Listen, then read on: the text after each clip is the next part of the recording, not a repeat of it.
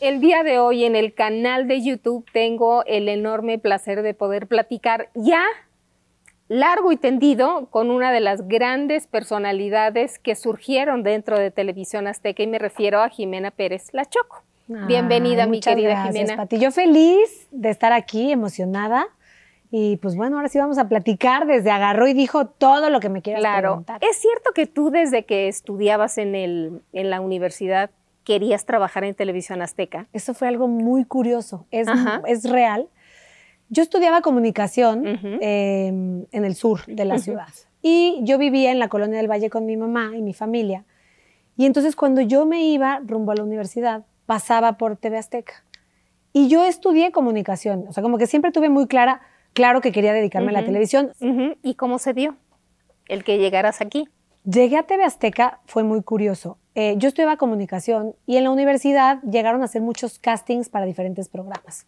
Me acuerdo que alguna vez hicieron casting para MTV, luego para el canal de música de Much Music, y yo siempre me formaba y a la mera hora me salía. Y entonces todo el mundo, ¿cómo te fue? Y yo, no, no lo hice. ¿Por? Y yo, pues, ¿por qué? No, no. Entonces me decían, no, pero hazlo. No. Y entonces un día llegan de TV Azteca a hacer un casting. Y dije, no, ahora sí, o sea, es mi momento. Ahora sí lo tengo que hacer. Y ocurrió algo muy curioso porque hago el casting. Había que hacer el casting haciendo como, como que estábamos en un noti. Ujú. Y ya. Entonces nos dijeron, bueno, pues si se quedan, los vamos a llamar, ta, ta, ta. Bueno, como a las dos o tres semanas tengo mi primer callback, digamos. Y me llaman y me dicen, ah, yo le hablamos de TV Azteca, tú hiciste el casting, ta, ta, ta, ta, ta, ta, los estamos citando. Y me acuerdo que nos citaron en Torre B. Ujú. Entonces llegáramos y éramos un montón, porque creo que eso lo hicieron en muchas universidades. Y entonces me siento y me acuerdo que era para desde cero.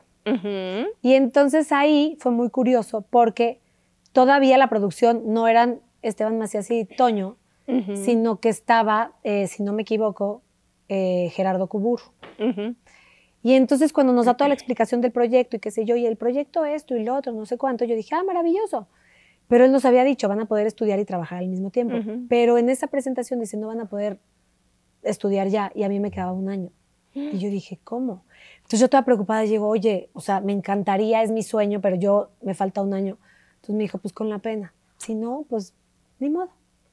Y entonces me quedé así, yo dije, pues ya ni modo. O sea, dije, dejo la universidad y mi mamá me cuelga.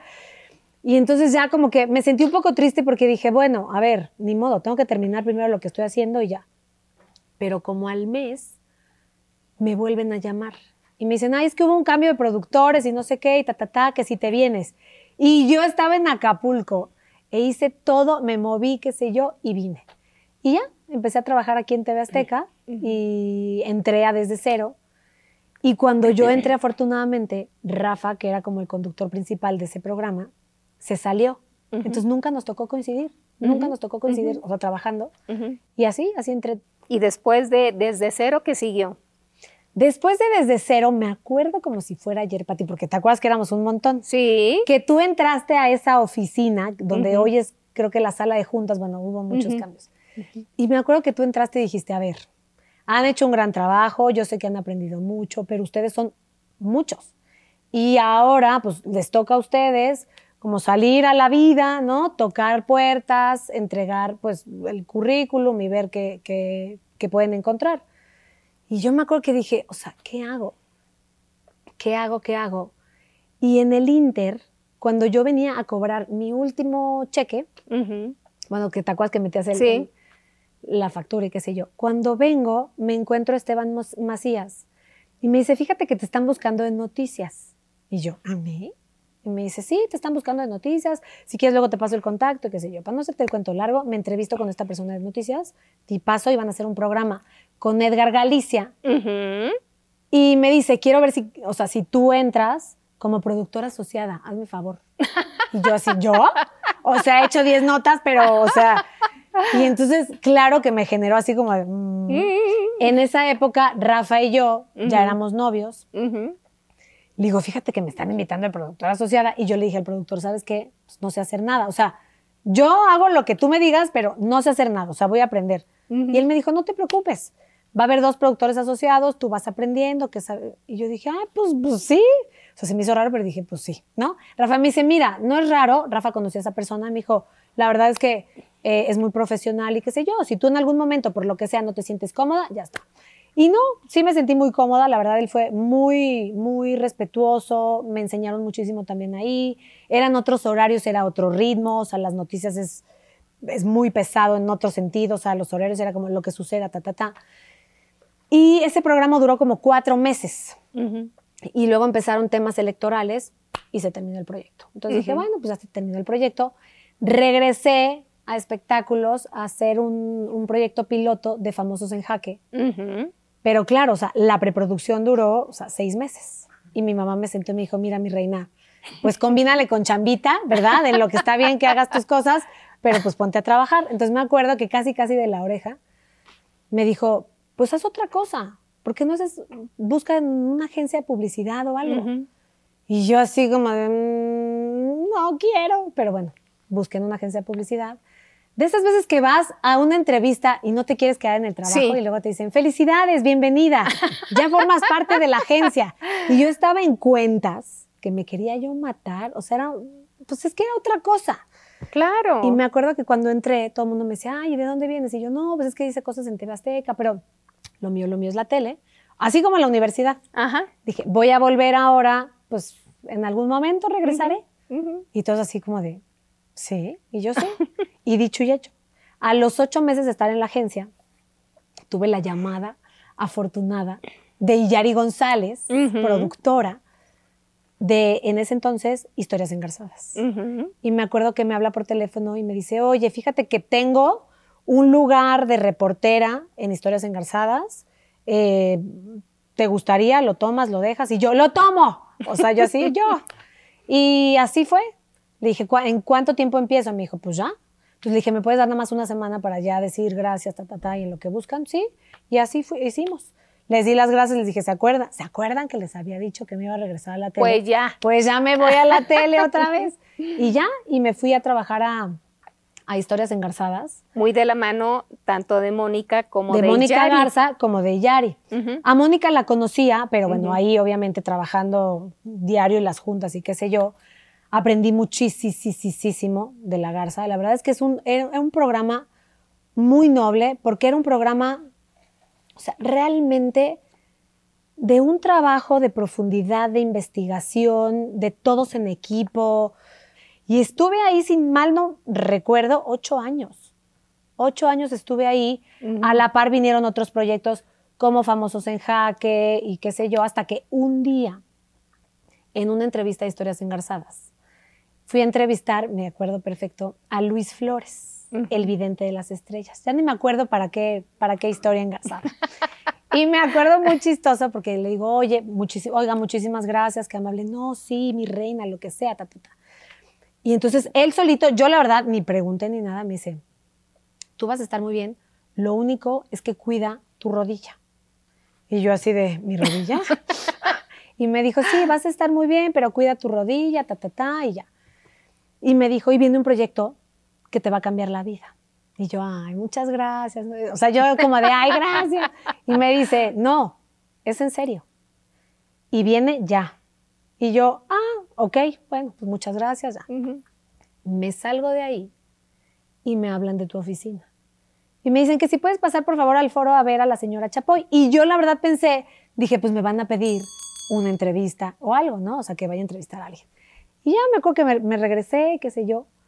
Llego, paso al foro y no me acuerdo qué había sucedido, pero me acuerdo que me dices, Jimena, ¿quieres estar en Ventaneando? Y yo, ¿cómo? Y yo, sí, empiezas mañana. Y yo, o sea, para ti, se me cayó el estómago. O sea, yo así como de, yo en segura, así de, ok. Obviamente, salí de ahí y le hablé a Jorge Flores, el vidente de las estrellas. Le dije, Jorge, no me lo vas a creer. No sabes lo que me acaba de pasar ahora. Y él, ¿ves? Te lo dije. Que por ah. cierto, ya nunca supe nada de Jorge Flores, lo voy a buscar. Que se reporte, Jorge Que se reporte, por favor, Jorge Flores, para ver qué nos depara la vida. No, y ya, y de ahí, pues la verdad, sí me cambió la vida. Yo creo que te cambió la vida el haber llegado a Televisión Azteca, porque durante todos los primeros años, pues fue un aprendizaje tras otro. Claro, con tu propia disposición de aceptar los cursos que aquí nos dan, de estar todos los días lo mejor preparada, pero de algo mucho más importante, porque aquí conociste el amor de tu vida. Aquí conocí ¿Y cómo se dio ese... Qué bueno que estoy yo hablando y no Rafael, porque tenemos versiones distintas. Ya te contaré el Es que hace poco tocamos ese tema porque nos preguntaron y yo me acuerdo que cuando yo entro a TV Azteca y entro a desde cero, pues estábamos todos en una oficina muy grande. Y yo la verdad, pues no tuve contacto con Rafa, porque cuando yo entré, pues él ya se había ido, él estaba en Hecho 7 en esa época. Pero me acuerdo que todo el mundo lo veía como de wow, de que ay, Rafa, el más simpático, el más no sé qué. Y entonces, claro, todos estamos trabajando. Y cuando Rafa entraba a, los suspiros generales. Todo el mundo dejaba de ser, hombres y mujeres dejaban de hacer sus cosas y todos, ay, Rafa. Ah. Entonces yo me acuerdo que yo volteaba y yo que iba a decir, ay, Rafa, si yo ni lo conocía, ¿estás de acuerdo? Y la ambiscona nunca he sido dije, ay, no, él ni lo conozco. Y yo, y, y él muy chistoso siempre dice que se acuerda que se abrió el elevador y dice, y entró una güeroshka al elevador y dije, con ella, de aquí soy, con ella me voy a casar. Me dijo, claro, tú nunca me fumaste en el elevador. Y yo la verdad estaba como muy concentrada en lo mío. Y, y no, hasta que un día él se sienta y me dice, ¿te puedo hacer una pregunta? Y yo, sí. ¿te caigo mal? Y yo todavía pensé, dije, ay, qué payaso. O sea, él jura que me cae mal cuando ni lo conozco. Entonces yo le dije, ¿mal? yo ni te conozco. Y entonces el pobre así como se decía, peor, así como de, ok. Y me acuerdo que una vez me quedé, creo que con Ricardo Casares, estábamos como que terminamos más tarde, sonó un teléfono, lo contestamos, y era una señora que buscaba a Rafa. Y así de, ay, es que hola, ¿qué tal? ¿Quién habla? Es que fíjate que yo soy la mamá de fulano y no sé qué. Yo dije, uy, ya le cayó el chahuizle. Y yo, no, sí, pues, nombre, todo apunté. Y me acuerdo que de ahí empezamos a hablar porque ya le dije, oye, yo ayer contesté y te buscaba una señora que porque su hija no sé qué, y entonces ya me dijo, no, no, no, no, no, me dijo, ni pienses mal. Y ya me contó la historia, que era su mejor amiga, que se iba a casar, pero Rafa y ella, digamos que medio que se habían peleado, porque cuando su papá, cuando el papá de Rafa murió, pues la amiga nunca estuvo ahí. Entonces me dijo, la verdad me ofendí mucho y nos dejamos de llevar. Y ahora ya se casa, me está invitando a la boda y yo no tengo ganas de ir a esa boda y ta, ta, ta, ta, ta. ta. Entonces yo dije, ah, bueno, pues yo dije, ya embarazó a alguien el señor. Pero no, no era más un tema de amistad y qué sé yo, que con el tiempo lo retomaron. Y, así nos conocimos, empezamos a salir poco a poco y no, no tan rápido, porque aparte yo había terminado una relación. Yo le decía a Rafa, no, yo no puedo tener novio tan rápido. O sea, yo terminé y ahora me tengo... Y Rafa, ¿cómo vas a esperar un tiempo de luto para aquello? No, no, sí. Las cosas hay que hacerlas bien. Y ya, empezamos a salir, luego empezamos a andar, em, trabajamos aquí, no juntos, pero, pero bueno, obviamente estábamos en espectáculos los dos, nos veíamos, qué sé yo, y así, así empezamos a escribir nuestra historia de amor. ¿Qué fue lo que te gustó de él? Me encantó que Rafa me hacía reír siempre, hasta la fecha. La verdad es que es muy simpático. Em, es un gran conversador, eh, es muy noble, es muy buena persona. y, y nada, o sea, nos fuimos enamorando, porque yo también venía como de experiencias no tan buenas que te empiezan a generar inseguridades y luego te puedes volver súper celosa cuando no eras y qué sé yo. Y con Rafa todo eso cambió. Todas esas inseguridades que yo tenía de que, ay, es que esto y a ver ahora que a dónde vaya esto, y como que lo fui dejando porque dije, ay, qué tóxica, yo ni siquiera soy así, o sea, no tengo por qué ser así. Y Rafa me decía, tranquila, o sea, y yo me fui dando cuenta que sí, o sea, que con él podía tener una relación normal, que nos la pasábamos bien, sana, que nos reíamos. Y nada, o sea, nos empezamos a enamorar y, y, te digo, me sentía en confianza, me sentía en paz, me sentía cómoda y dije, pues sí, de aquí soy. De aquí soy. De aquí soy y sigo. Y sigo. y siguen, más bien. Seguimos, seguimos. No. A lo largo de, ese noviazgo, ¿qué le aprendiste tú a Rafa? A Rafa yo siempre le admiré, porque cuando yo entro a TV Azteca, pues Rafa ya era una persona pública, ¿no? Salíamos juntos, por ejemplo, al cine, a cenar o qué sé yo, la gente se le acercaba y siempre veía una sonrisa, siempre veía que era atento, siempre veía que, que, era muy amable con la gente que se le acercaba que no conocía. Pero lo más valioso era ver el trato y cómo se llevaba con la gente aquí en el trabajo. Fuera quien fuera. O sea, gente de producción. Me acuerdo que se gritaba en el pasillo con los camarógrafos, con quién sabe quién, y fulano de tal, y perengano. Y yo veía cómo lo querían. O sea, independientemente de ser muy profesional, lo más importante para mí siempre fue eso. Verlo lo amable, educado, simpático, agradable que era con la gente con la que trabajaba. ¿Cómo deciden casarse? ¿Tú le pediste matrimonio o él te pidió matrimonio? No, no, soy tan, no, era yo tan moderna, así de vamos a no. no, fíjate que llevábamos dos años de novios. Ajá. Wow. Nice. Yeah. What you're hearing are the sounds of people everywhere putting on Bombas socks, underwear, and t-shirts made from absurdly soft materials that feel like plush clouds. Yeah. That plush.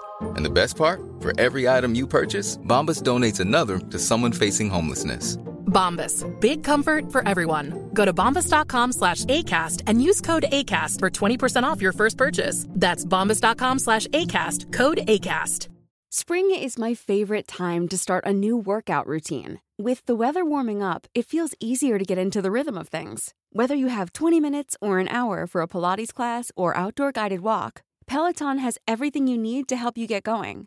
Get a head start on summer with Peloton at onepeloton.com. There's never been a faster or easier way to start your weight loss journey than with PlushCare. PlushCare accepts most insurance plans and gives you online access to board-certified physicians who can prescribe FDA-approved weight loss medications like Wigovi and Zepbound for those who qualify. Take charge of your health and speak with a board-certified physician about a weight loss plan that's right for you. Get started today at plushcare.com slash weight loss. That's plushcare.com slash weight loss. Plushcare.com slash weight loss. Y, y nos casamos a los dos años de novios. Él se va a la BBC de Londres a hacer un curso. Un curso que a ti te pide permiso y que de hecho tú lo apoyaste en todos los sentidos para que pudiera hacer ese proyecto en la BBC. Y él se va y éramos novios, todavía me acuerdo. Y, habla por teléfono con mi mamá y le dice, Tere, o sea, la cosa con Jimena va en serio, yo voy a terminar eh, este curso en la BBC, me gustaría invitar a Jimena para que llegue a Londres, esté unos días conmigo y me gustaría darle el anillo. Y mi mamá me dice, o sea, le dice a él que sí, y entonces, claro, él me dice, oye, me voy a ir a la BBC a ver si después me alcanza, así que sé yo, pero pues como mi familia tampoco es que fuera tan moderna, ¿va? Y entonces yo le dije, mm, pues yo creo que no, no se va a poder, pero bueno, a ver. Y ya cuando hablo con mi mamá le digo, oye, mamá, fíjate que pasa esto, y Rafa, no sé qué, y mi mamá, ah, sí. Y yo, así, así, como así, yo.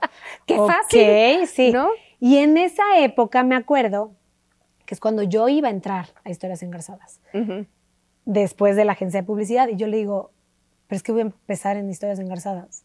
Ni modo que me vaya de vacaciones. O sea, no, no, no, mira, no te preocupes. O sea, yo ya hablé con Yari González, la productora, y dijo que sí. Yo decía, o sea, pero te juro que ni por aquí me pasaba. Ni por aquí me pasaba. Y ya, entonces yo lo alcanzo cuando termina el curso y qué sé yo. Estuvimos en unos días y turisteando en Londres y esto y lo otro, hasta que un día me dice, oye, fíjate que compré unos boletos para que nos fuéramos a una ciudad que está cerca, que se llama Bath. Nos vamos en tren, no sé cuánto. Sí, vámonos. Y yo veía que él guardaba cosas, y pues lo veía como raro. Y yo decía, ay, qué raro, pero bueno. Total que llegamos mm. ahí y nos subimos a una torrecita que estaba ahí. Me dice, ay, mira, vamos a subir a la torre. Y ya sabes que uno de novio pues está de queda bien. Yo decía, ay, subir a la torre. yo, ok, hace un frío y dije, bueno, pues vamos. Vamos. Hay que subir a la torre. Y entonces subo a la torre y fue muy curioso porque me da una hoja.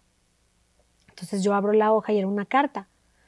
Pero de reojo veo que la carta era de un hotel en, de Washington, en Estados Unidos. Y de repente, o sea, sin leer la carta, empiezo como a ver todo alrededor y veo que era de hacía un año y medio. Entonces yo digo, ¿qué es esto? Entonces lo leo y nada, la carta era muy bonita y decía, eh, no sé qué vaya a pasar entre nosotros, no sé cómo vaya a terminar esta relación, pero solo quiero que sepas que si esta carta llega algún día a tus manos, es porque quiero que seas la mujer de mi vida. Y yo termino de leer eso así y él se hinca y yo así de, Rafa, ¿qué haces? O sea, como que así de, ¿qué, ¿qué está pasando? Entonces se hinca, me da el anillo y cuando me pone el anillo, o sea, te juro que como de película, de repente las campanas de la iglesia, tin, tin, tin, y yo, eso no lo tenías planeado. Pero fue muy bonito y entonces, claro, yo hablándole a todo el mundo y al final me enteré que todos en TV Azteca sabían, me enteré que todos en mi familia sabían, o sea, todo el mundo sabía, menos yo. Y fue, digo, que era, así debía de ser.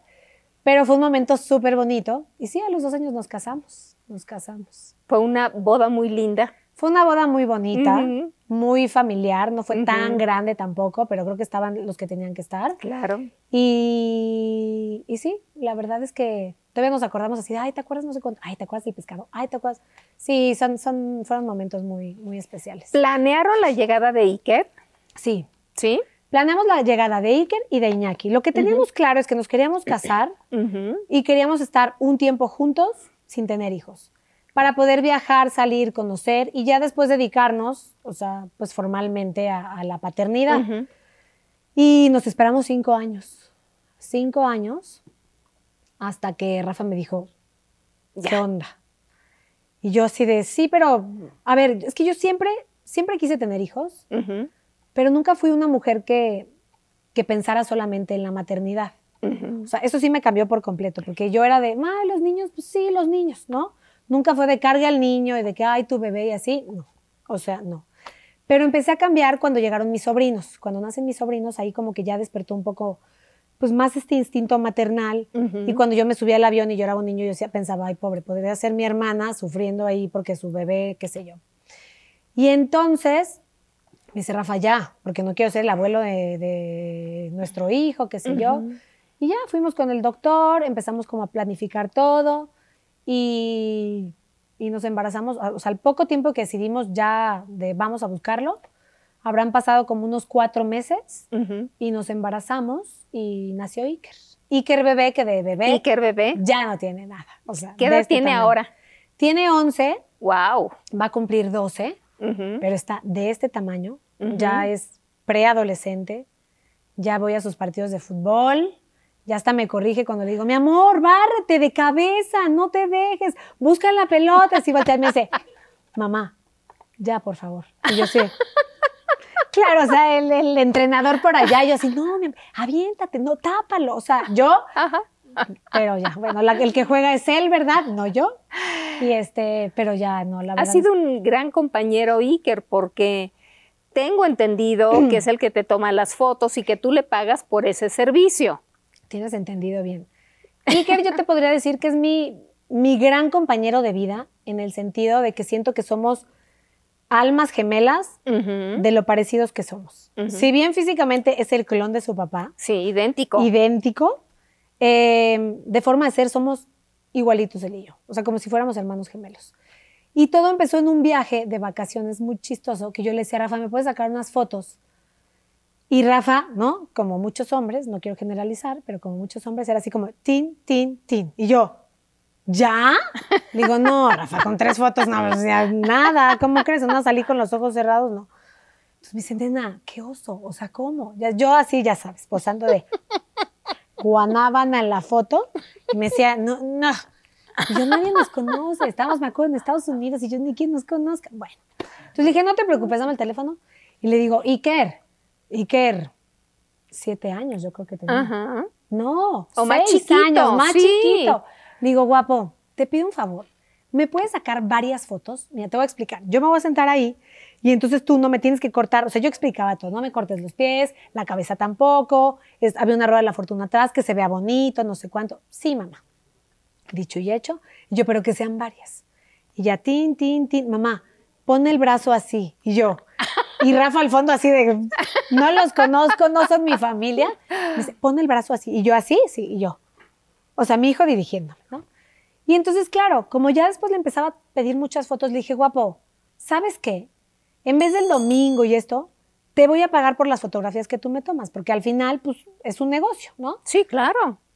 Y él, bueno, feliz, así, de, sí, mamá. Y entonces siempre me dice así de, ¿no tienes sesión de fotos que quieres así que te tome? Y yo, no, todavía no, mi amor. Y desde, desde entonces, pero creo que nos ha servido mucho, y a él también, porque por momentos me dice, mamá, ¿me prestas dinero? O sea, ¿me adelantas una sesión? Y yo, no. No, mi amor, en ningún trabajo. Yo, ¿tú crees que voy a llegar yo con mi jefe así? Adelántame dos mesecitos, ya luego te voy trabajando bien como se debe. No. Dije, guapo, en ningún trabajo te van a adelantar jamás nada. No, por favor, esto, lo otro. Le digo, no. Y creo que a él también le he enseñado a tener este valor por el trabajo, eh, por el dinero. Él se gana su dinero y saben que se lo gasta. Y desde chiquito lo ha aprendido y hasta la fecha te digo, va a cumplir 12 años y lo seguimos haciendo. Es que es una bien. forma de educar. Sí, sí, sí, sí, sí, sí. Lo que empezó como de, ay, unas Sí, fotos sí, sí, así. sí. No, no, no. Y él lo hace muy bien. Ahora es como de, mamá, aquí es este video, yo te lo edito. Permíteme y si te gusta cómo lo edito, después ya, o sea, ya quiere hacer business, nos arreglamos. Y yo digo, bueno. Pero sí, la verdad es que es un gran niño en toda la extensión de la palabra. Es una persona amorosa, es súper familiar, disfruta eh, estar con sus papás, con su hermano. O sea, la verdad, siempre digo, me saqué la lotería. Como pareja, ¿cómo han manejado los dos el que son figuras públicas? Pues fíjate que yo creo que Rafa y yo en ese sentido, yo le aprendí mucho a Rafa desde un principio, como decía, de, de que era muy agradable con la gente que encontraba en la calle y qué sé yo. Y cuando yo fui trabajando, que de repente la gente me empezó a reconocer en la calle, yo decía, no, pues es que a mí me gusta cómo era Rafa así, yo tengo que ser así también, porque pues la gente, oye, está llegando de manera muy cariñosa, porque claro que te ve en la televisión y cree que te conoce. Y, y en la casa eso era como lo más normal, o sea, como pues hacíamos vida normal. En una ocasión me acuerdo perfecto que nos fuimos al Museo de San Ildefonso en metro con Iker. Y fue muy chistoso porque la gente, ¿sabes que la gente no se nos acercaba? Porque pensaban que, no, eras- éramos. Claro. Entonces como que nos veían y se quedan así. Y nosotros tres así, "Nene", con la carrera de Iker y qué sé yo. Ese día recibí un montón de mensajes de, creí verte en el metro, qué sé yo. Y no, sí, nosotros sí éramos. Sí éramos. Es como que la gente decía, ¿cómo? Y creo que, pues tú estás de testigo. ¿Cuántas veces me traje a Iker desde bebé? Sí. En un viaje de ventaneando me acuerdo perfecto.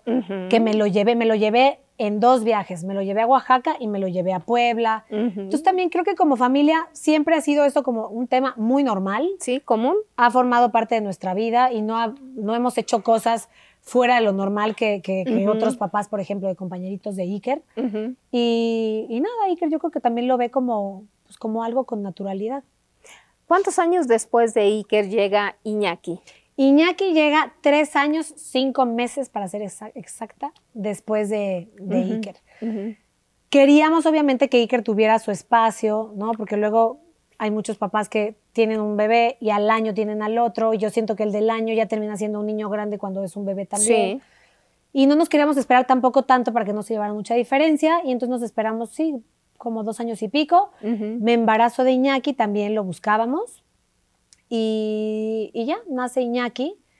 Y pues bueno, también otro, otro angelito que llega a completar nuestra familia. Un niño que, que hasta la fecha también es muy bueno, es sumamente cariñoso. Tiene un angelote, de verdad. O sea, yo digo, o sea, atrae gente que no lo conoce, es súper cariñoso. Los amiguitos en la escuela también lo buscan mucho. Los profesores se encariñan, los terapeutas, o sea, todo mundo. Él, él tiene su modo y, y todo el mundo cae re- rendido ante su encanto. Y, y me encanta, porque la verdad es que siempre digo, esta relación que tienen los hermanos, Ujú. con Iker hemos hablado siempre muchas veces de guapo, no es tu responsabilidad, tú no eres el papá de Iñaki, no te tienes que sentir culpable por cualquier cosa que suceda, porque Iker es muy protector con su hermano, muy. Sí. Y nos ha pasado muchas veces, muchas situaciones que, por ejemplo, estamos en el parque, Iñaki no sabe hacer las filas, y que eres como, está cuidándolo siempre. Y no porque se lo pidamos, sino porque ya tiene este instinto de que voy a cuidar Natural. y proteger a mi hermano. Y alguna vez sí le pasó que una señora gritoneó a Iñaki. Que Iñaki, mira, ni por acá, ¿no? Pero así de, no, que se falme, ta, ta, ta, ta, ta, ta. O sea, a grito pelado en un lugar de ¿Y niños. cómo reaccionó Iker? Iker volteó y le dijo, ¿sabe qué, señora? Primero, no grite. Y dos, mi hermano tiene autismo. Y él no sabe que tiene que hacer la fila, ¿ok? Así es que no lo tiene por qué tratar así. Y Dice la señora así como de, ok.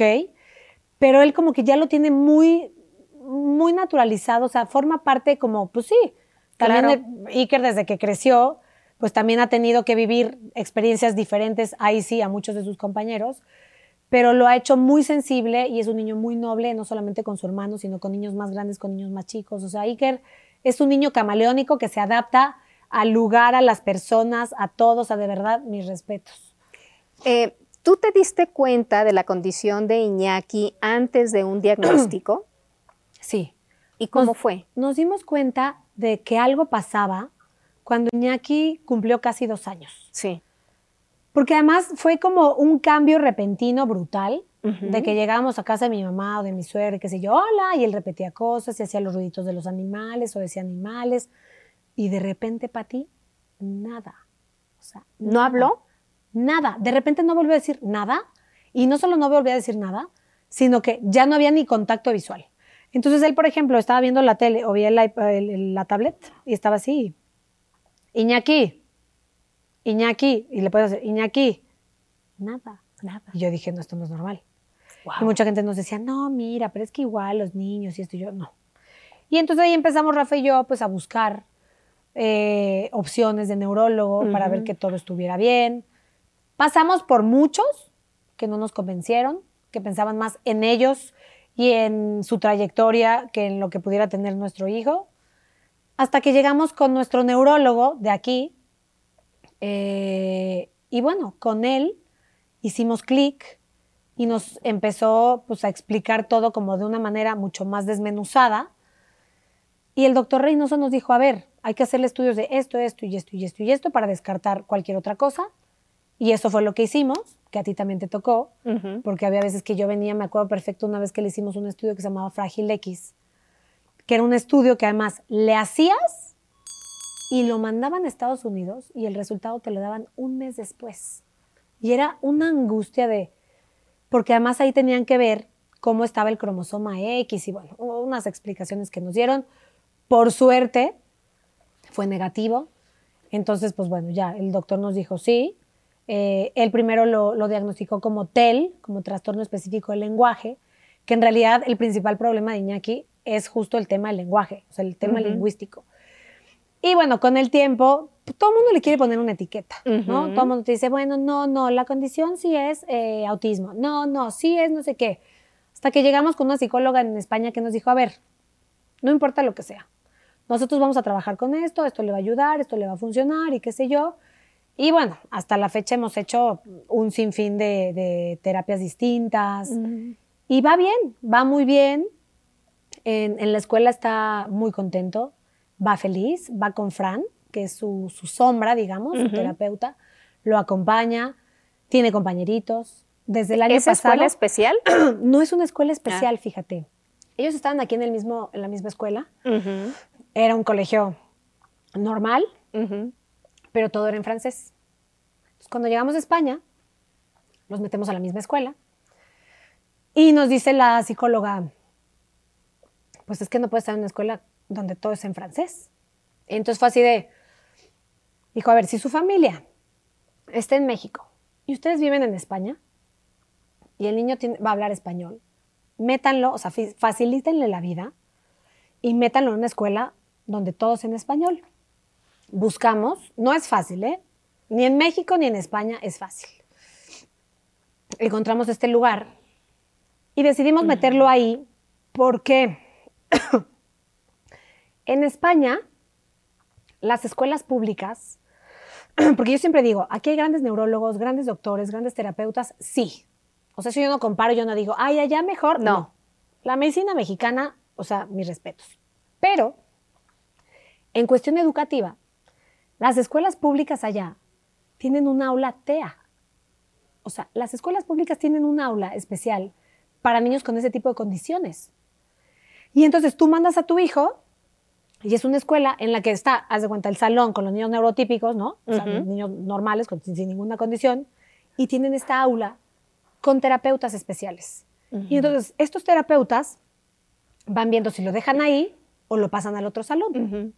Y eso es maravilloso. El problema es que el tema Iñaki es lingüístico. Y yo le decía a Rafa, sí, pero si lo metemos en una escuela pública, si alguien lo molesta, le dice algo, lo, lo que sea, no nos vamos a enterar, porque no nos lo va a decir. Entonces, por eso tomamos la decisión de meterlo en, otro, en otra escuela que es privada, Pero ahí sí puede ir Frank, que es la sombra con él. Ah, qué bien. Entonces lo acompaña, tenemos un chat y nos dice, ahora está haciendo tarea de no sé qué, ahora está haciendo las letras, ahora está haciendo los números, ahora está en la bicicleta, ahora no sé cuánto. Y él va feliz a la escuela y ha aprendido muchísimo, la verdad muchísimo. Pero ¿qué sucede cuando después de, del nacimiento de Iker y llega Iñaki, te dan ese diagnóstico? ¿Qué pasa en tu cabecita y en la de Rafa? Porque pues sí, es un cambio de vida importante para ustedes como familia. Fue un cambio total, radical, porque además, claro, o sea, venimos de, de Iker, que además fue un niño muy rápido en muchas cosas, y aunque te dicen, nunca compares a tus hijos, claro que los comparas. Y de repente sucede esto y fue como de, ¿Y ahora ¿y ahora? qué hacemos?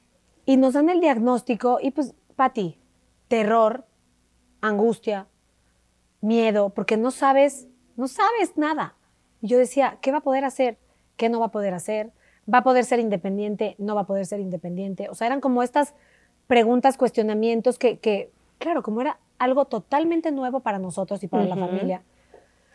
Y luego muchas veces te dicen, hazte estudios genéticos porque esto, porque lo otro. El doctor nos dijo, no se metan en eso, porque además la genética no es modificable. No. Entonces da igual. O sea, ustedes probablemente, pues sí, no tengan nada genético así, puesto que Iker, porque hay muchas familias en las que tienes muchos niños con autismo, no solamente uno. Entonces nos decían, si Iker no tiene nada, e Iñaki sí, pues pueden ser muchos factores.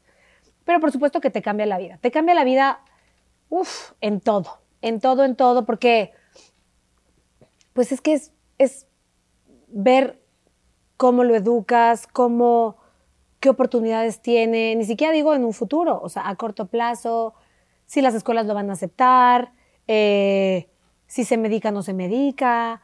eh, y yo siempre decía, a ver, yo lo que quiero es que mi hijo sea feliz. Yo solo quiero que mi hijo sea feliz.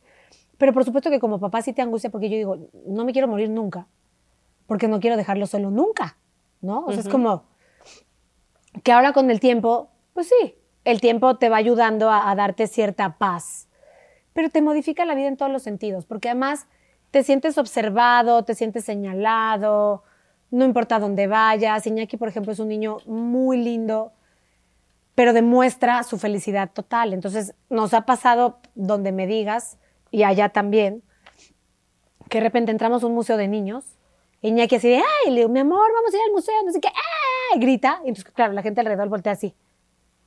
Y entonces cuando yo digo, ay, perdón, lo que pasa es que tiene autismo y qué sé yo. Ah, ah, ok, no pasa nada. Claro, te dicen no pasa nada cuando ya les dijiste eso, pero siempre de entrada es como, ¡pum! ¿Ya sabes? Así de, ay, pero qué ruido, ay, pero no sé, o sea, siempre como que hay una queja o hay un prejuicio o hay cierta incomodidad que la gente te hace notar Ujú. y ya cuando les dices ya como nadie, ya todo el mundo quiere ser incluyente, ya todo el mundo quiere, ¿no? No quiere Sí, quedar sí, mal, sí. es como de, ah, ok. ¿Cuáles ok". son las características de un niño con autismo? Es que no hay un niño con autismo igual a otro niño con autismo. Eso también nosotros lo hemos ido aprendiendo, yo he tomado un montón de cursos.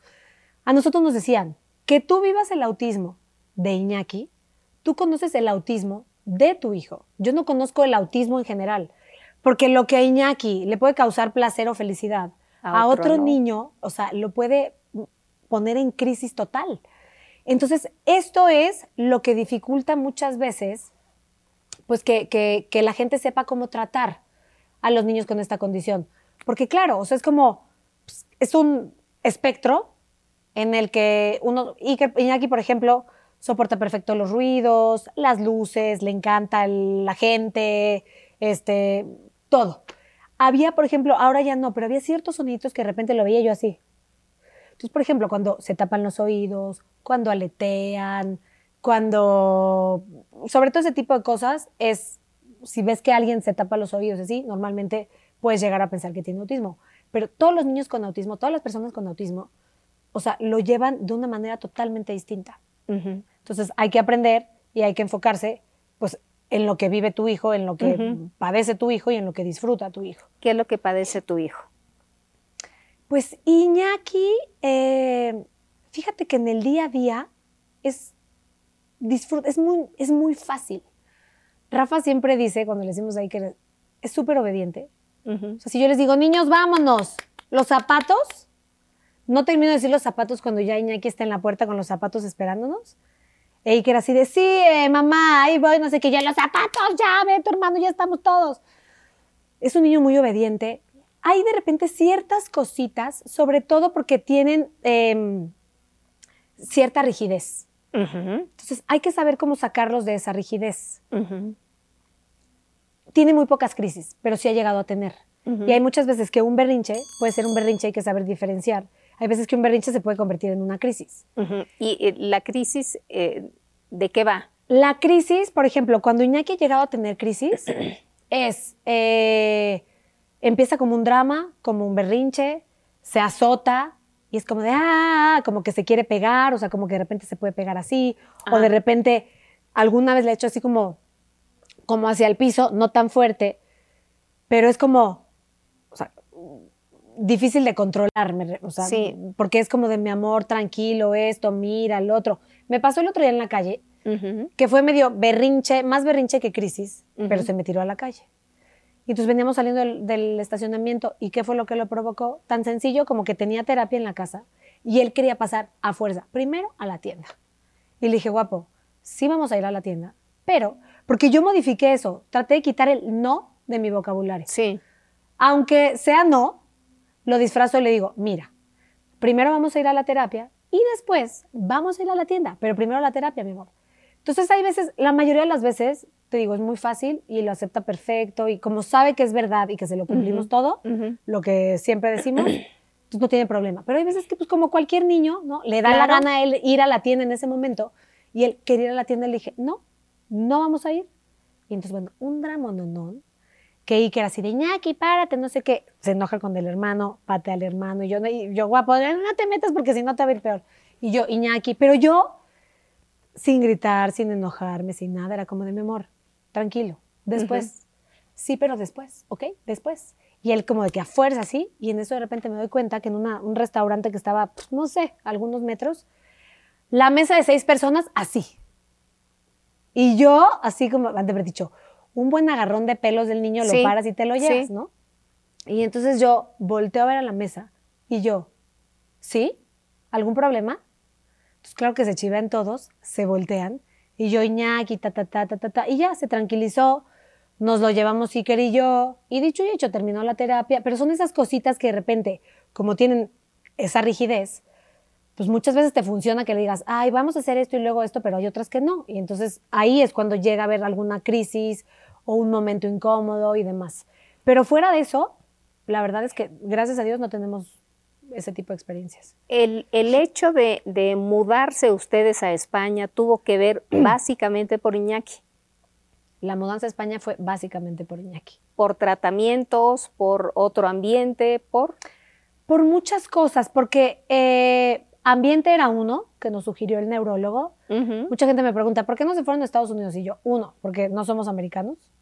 Y Rafa y los niños sí eran ya ciudadanos españoles, entonces era como mucho más fácil. Y allá hay muchas cosas que incluso el gobierno apoya eh, hasta con cierta cantidad de dinero para terapias.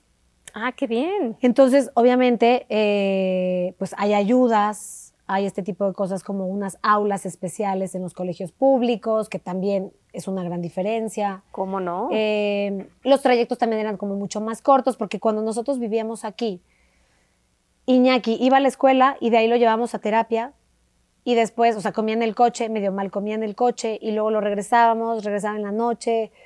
Es como que el día a día era, era muy complicado y era muy estresante para él. Claro. Y al final dijimos, pues mira, o sea, si él va a estar, y eso fue sugerencia del neurólogo, dijo, yo creo que le va, a ir mejor, eh, va a estar más tranquilo, hay muchas opciones de logopedas, de terapeutas, de qué sé yo, y ya, así llegamos y, le ha ido muy bien, la verdad muy bien. A lo largo de estos eh, cuatro años que vives en, en, España, tú y Rafa, con la familia, ¿cuáles han sido los adelantos de Iñaki? Pues todo. O sea, la verdad es que cuando nos fuimos, eh, Iñaki decía muy pocas palabras. Digo, también por, por tema de edad y qué sé yo. Ahora puede llegar a leer varias palabras, eh, identifica perfectamente las letras, los números. Eh, platicábamos que a raíz de, este cambio de escuela, Él, para mí, yo, yo siempre digo, eh, la tablet ha sido una gran herramienta porque él a través de la, de la tablet ha aprendido muchísimas cosas que yo le digo a Rafa, esto es por lo que él busca y por lo que él ve, no por lo que le enseñan en la escuela. O sea, yo sé que es muy diferente la situación para cada niño, pero a Iñaki le ha servido muchísimo. Tiene mucho más, eh, ahora sí hace contacto visual, no porque sea importante, pero bueno, en el día a día, sobre todo, con compañeritos y demás, sí es importante. No estoy como de, ay, mi amor, veme a los ojos. No, pero eh, se desenvuelve mejor con sus amigos, ha aprendido a andar en bicicleta, disfruta estar en la escuela, eh, sabe comunicar perfectamente lo que quiere hace esfuerzos. Hacemos también, estamos ahora nosotros con una, con una terapia, que son unos cursos que en realidad tomamos Rafa y yo, em, para utilizar una aplicación de estas comunicaciones aumentativas que existen ahora. Y nos nosotros nos conectamos con una psicóloga chilena que nos va enseñando cómo utilizar esa aplicación y en una tablet literal solo pones esa aplicación y ayudas a los niños a formular preguntas y demás. Y no forzosamente ellos tienen que repetir, sino con que lo escuchen, les va ayudando a ellos a ir diciendo más y más palabras. Pero a ver, Iñaki nunca ha tenido problema ahora, por ejemplo, de comunicación. Él te pide las cosas que quiere, él de manera verbal o, o corporal o como sea, te dice y te explica lo que quiere, o sea, él se da a entender, es sumamente independiente. Entonces ha habido un avance o sea, que para nosotros ha sido, bueno, obviamente maravilloso porque decimos, bueno, qué maravilla que todo lo que hemos sacrificado y todo lo que hemos dejado, pues rinda frutos y sobre todo por él, ¿no? Que claro. lo veo feliz, lo, veo, lo vemos contento eh, y aprendiendo. Entonces, sí, eso es un niño totalmente distinto al que nos llevamos hace cuatro años y medio casi. Con todo esto que nos has platicado de tu vida, eh, hace menos de un año tuviste una noticia pues muy delicada en cuestión de salud, Jimena, Así que muy generosamente lo has platicado con todo mundo y creo que es muy importante porque a final de cuentas, no sabiendo bien a bien eh, una situación por la que pasaste del cáncer de mama, sí es importante que lo platiques. Así es. ¿Cómo, ¿Qué pasa en tu cabecita cuando de pronto te sientes ese bulto en uno de los senos? Fíjate, Patti, que yo nunca he sido una mujer de autoexplorarse, o sea, nunca fui de autoexplorarme, porque las veces que lo hacía yo decía, sí será, no será, luego me iba a hacer estudios y era, no. Entonces yo decía, no, pues es que evidentemente no me sé autoexplorar. Un día sí me meto a bañar y siento ese bulto y, o sea, se me cayó el mundo porque además uno piensa que cualquier bulto es cáncer. Y luego hablas con muchas personas y te dicen, no, es que a mí me salió no sé qué, pero es que es de agua, no, es que es un quiste de quién sabe qué, no, no, no. Pero aún así, uno tiende a pensar siempre lo peor. Sí. Eh, y ya después vas viendo qué sucede. Yo salgo de ahí, me acuerdo que estaba Rafael y le dije, me acabo de sentir una bolita de este lado. Dije, pero no sé si son mis nervios, o sea, le dije, a ver, ¿puedes ver? Y me dice, no, sí. Entonces me comunico con mi doctor en México, me manda a hacer ultrasonido y mastografía, me lo hago, me dan los resultados a los dos días y hasta abajo me acuerdo que decía, yo, pues porque te dan las cosas y yo lo leía todo, pero no entendía nada. Y al final decía, se sugiere hacer una BAG. Y yo me meto al teléfono, mal hecho, pero uno se mete siempre. Yo dije, ¿qué es eso? Entonces me meto y decía, biopsia de aguja gruesa. Y yo, ¿qué, ¿qué es esto? Hablo con el doctor y le digo a Rafa, ¿sabes qué? Me voy a ir a México. Me voy a ir a México porque justamente ahí están mis doctores. Confío muchísimo en la medicina mexicana. O sea, creo que los doctores son muy buenos y me siento en confianza. Entonces tomo un vuelo con esa, con mis estudios para venir aquí en Semana Santa y fue, no sé, el lunes de esa semana que me programan todo y me hago la biopsia. Pero antes de hacerme la biopsia, el doctor que, que me atendió es una eminencia, es un cirujano oncólogo, el doctor Leopoldo Guzmán Navarro, que ha sido doctor de mi familia toda la vida. Pero era de que hay la gargantita y, ah, ¿qué me tomo? O sea, no llegar al paso de tener que buscarlo por su especialidad. Y cuando yo lo veía, yo soy como mucho de, sentir las cosas y dije, no, no me gusta su cara. O sea, antes de que me hicieran la biopsia. Entonces me dijo, mira, te voy a llevar con una doctora que es la que te lo va a hacer, ta, ta, ta, ta, ta. Y antes de entrar a hacerme la biopsia, me dice la doctora, te voy a explicar el procedimiento, me explica el procedimiento, me dice, ¿tienes dudas? Y yo, todas. Y le dije, a ver, yo solo quiero saber algo. Mi tumorcito es redondo, porque dentro del conocimiento que yo había leído de cosas del cáncer de mama es que decían, si es de forma uniforme, bueno, valga la redundancia, si es uniforme, eh, probablemente no sea maligno. Y entonces me dice la doctora, no, no es uniforme, eh, tu, tu tumorcito tiene una forma espicular. Entonces me dice, tiene forma de estrella y generalmente muchos de esos tumores son cáncer. Y le digo, ¿qué porcentaje? Y me dice, no te voy a decir qué porcentaje, porque te vas a preocupar tú y me voy a preocupar yo y eso no es lo importante. Me dijo, no pienses en eso hasta que tengas los resultados. Pero me dijo, lo único que te quiero decir es que quiero que sepas que el cáncer de mama es un cáncer con etapas eh, muy definidas y es muy respetuoso con sus etapas. Entonces ya cuando me dijo eso, yo para ti, o sea, ya me estaba haciendo la idea, dije, me está diciendo eso porque, porque seguro sí es. Y entonces me dijo, es muy respetuoso, primero está en una zona, ya si pasa los ganglios es etapa 2 y ya luego no sé qué. Me dijo, nunca va a haber metástasis. Sí, no se detectó antes aquí, qué sé yo. Entonces pues, voy, me hace la biopsia y me dicen, regrésate a España porque se cruza Semana Santa, Pascua, todo va a estar más lento. No tiene sentido que estés aquí. Hacemos un Zoom y te decimos cuál es el diagnóstico. Y yo, pues, me regresé. Y a la semana siguiente, en Pascua, justo, hacemos un Zoom con el doctor y me dice que sí, que tengo cáncer, pero aparte me dice, ¿tienes cáncer? Y yo ahí todavía no me quebré tanto porque yo ya medio que lo presentía, ¿no? Entonces me dice, sí tienes cáncer, pero no es un cáncer común. Ahí me, me- rompí. O sea, me aguanté porque no quería llorar enfrente del doctor, pero, me, o sea, yo así de, ya quería colgar para poder llorar. Me dice, no es uno común. Me dice, no quiere decir que sea más peligroso ni nada, nada más que es poco común, porque es un cáncer lobulillar invasivo y tienes el 30% de, de probabilidades de tenerlo en el otro seno también. Entonces yo así como de, ¿cómo? O sea, ahí sí sentí que se me cayó el mundo y dije, o sea, ¿qué está pasando? Y entonces, claro, yo colgamos, obviamente fue un drama, Rafa recibió el diagnóstico conmigo. Y claro, yo lloraba y lloraba y lloraba y en eso entra Iker. Y entonces fue así como de, ¿qué pasa? Y yo, "Eh, nada, mi amor, o sea, en ese momento le dije, nada, después platico contigo. Entonces ya me abrazó, qué sé yo, ya. Y después fue así de, ¿qué hago? Y yo desde el día uno le dije a Rafa, me quiero hacer doble mastectomía. O sea, me quiero hacer doble mastectomía.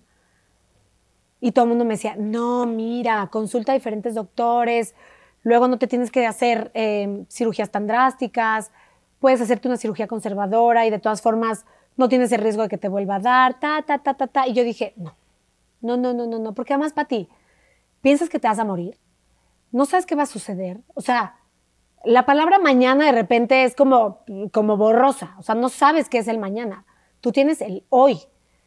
Entonces yo me quedo así digo, ¿y ahora qué hago? Entonces me dice el doctor, necesito que te hagas más estudios. Entonces me hice un montón de estudios.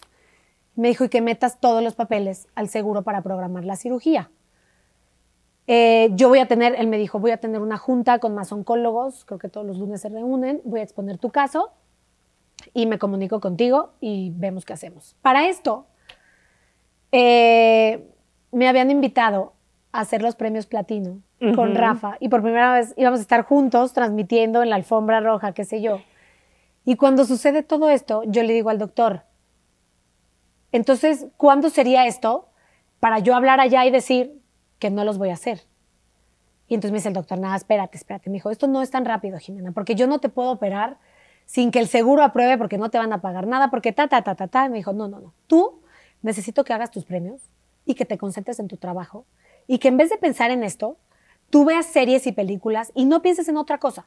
Pero claro, te lo dicen es muy fácil, ¿no? Sí, claro. termina la serie y solamente piensas en eso. Y termina ya media película y depende de qué sea la película. O sea, total que para no hacer el cuento largo, Eh, hacemos el ensayo de los premios platino y ese día regresando del ensayo, estábamos comiendo en el hotel y hacemos un Zoom con el doctor. Y entonces me dice, Jimena, te tengo que hacer mastectomía del lado izquierdo.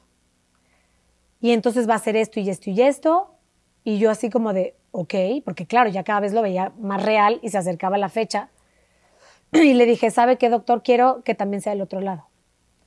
Y me dijo, segura. Me dijo, yo creo que es la mejor decisión, pero si no tienes nada en el otro, el seguro no te lo va a pagar. Le dije, no me importa, es mi paz, es mi tranquilidad. Yo no me quiero morir y no quiero que en cinco años me vuelva a dar. O sea, no. No, no quiero vivirlo con un lado y luego te esperas y luego en tres, cuatro años, que a mucha gente no, pero a mucha gente sí. Yo no quería hacer de ese porcentaje y dije, los dos. Total, que imagínate, nosotros terminando de hacer el ensayo, yo así como de, ok, ok, ok, nadie sabía, muy poca gente sabía. Tú sabías desde el día uno y te lo compartí yo, Pati, sucede esto y lo otro, y cosa que nunca me voy a cansar de agradecerte. Y amistades mías sabían muy pocas, o sea, muy, muy pocas. Amigas mías de aquí sabían cuatro o tres. Y también eso, quieras o no, genera como mucha, me generaba como mucha angustia porque yo decía, bueno, estando en España igual no importa tanto, pero cada vez que venía a México me daba mucha angustia que se publicara algo, que se desinformara, que no sé, porque cuando yo me opero, por ejemplo, mi hermana se va a hacer los estudios. When you're ready to pop the question, the last thing you want to do is second guess the ring. At Bluenile.com, you can design a one of a kind ring with the ease and convenience of shopping online. Choose your diamond and setting. When you find the one, you'll get it delivered right to your door. Go to Bluenile.com and use promo code LISTEN to get $50 off your purchase of $500 or more. That's code LISTEN at Bluenile.com for $50 off your purchase. Bluenile.com code LISTEN. Since 2013, Bombas has donated over 100 million socks, underwear, and t shirts to those facing homelessness. If we counted those on air, this ad would last over 1,157 days. But if we counted the time it takes to make a donation possible, it would take just a few clicks. Because every time you make a purchase, Bombas donates an item to someone who needs it. Go to bombas.com slash ACAST and use code ACAST for 20% off your first purchase. That's bombas.com slash ACAST, code ACAST. Y le pregunta, ¿por qué te haces tú este estudio si ni siquiera tienes 40 años? Y mi hermana dice, es que le acaban de detectar cáncer de mama a mi hermana. Le dijo a la, a la que la atendió. Y voltea y le dice, ¿tu hermana es Jimena? Y mi hermana dice, sí. Y yo, no, qué tonta, yo, ¿para qué te estás diciendo eso? Entonces, eso me generaba como mucho agobio. Y lo que tienes que tener en esos momentos es paz. Sí, claro. Entonces, pues bueno, yo lo compartí poco y, y te digo, al final tomamos la decisión, se programa la cirugía, yo hablo con mis hijos y siempre digo, por muy dura que sea la verdad, siempre hay que hablar con la verdad, siempre, siempre, siempre. Y no importa qué edad tengan, lo entenderán y, a su manera. Y, y, bueno, como Iñaki, Iñaki, obviamente si le dices cáncer de mama, no tiene ni idea de qué es cáncer de mama ni nada, pero sí lo notaba como mucho más sensible y me buscaba y estaba como muy chipil y así. Y con Miker, pues sí, fue muy complicado, porque con Miker yo se lo dije, no, no, le dije cáncer la palabra como tal, porque creo que es una palabra súper fuerte y, asusta a todos. Le dije, guapo, me detectaron un tumorcito y me lo voy a ir a quitar a México. Ah, ok, me dice, pero no es grave. Y yo, no, pero no te vas a morir. Y yo, no. Y yo, no. O sea, sin saber yo qué iba a pasar en mi vida. Y yo, no. Y me dice, ok, y ya. Y a la semana llega y me dice, mamá, de la nada, no tienes cáncer, ¿verdad? Dijo, porque si tienes cáncer. Uf. Dice, porque si tienes cáncer me muero. Y le dije, guapo, es un tipo de cáncer. Pero no me voy a morir, guapo, te lo prometo. Le dije, por eso me voy a México, me tengo que operar para que me lo quiten y ya está, ¿ok? Sí. Pero obviamente, pues por muy maduros que sean, son niños y la mamá es la mamá. Siempre la mamá es la mamá. Entonces, me vengo a México. Llego un 2 de mayo, creo que fue, directo al hospital. Eh, llegué a hacerme los, eh, me hicieron dos o tres electrocardiogramas, como para estar seguros. Me empezaron a explicar cómo iba a ser la cirugía, que tenían que empezar por el lado bueno, que supuestamente estaba bueno, y luego por el lado malo, porque si no, luego hay residuos que se pueden pasar de un lugar a otro que yo no tenía ni idea. Eh, mi mamá siempre me acompañó a todo, me hice los preoperatorios, eh, placa de tórax, o sea, un montón de cosas. Conocí al cirujano plástico, donde me dijo que en mi caso, porque también esas han sido dudas que me han hecho muchas personas, que en mi caso sí se podía hacer una reconstrucción inmediata. O sea, hacer la mastectomía, que era vaciar y poner el implante en la misma cirugía. Y yo sí fui candidata por muchas cosas, entre ellas por, o sea, por mi tamaño de, seno natural, digamos. O sea, era nada más una cuestión de sacar lo que había y meter. Porque hay otros casos en los que no se puede, porque tienen que usar expansores, ta, ta, ta, o hay otros casos en los que no se puede, porque hay radioterapias y cuando tienes radioterapia te sugieren no hacer una reconstrucción inmediata. Pero en mi caso, como eran de ambos lados, pues, o sea, me dijeron que sí. Y para ti es un momento en el que sientes tanto, eso era lo que más me preocupaba. Porque además fuera de mis dos cesáreas, nunca me había operado de nada. Entonces para mí era como de, pues la operación va a durar entre tres y cinco horas y se puede extender a ocho.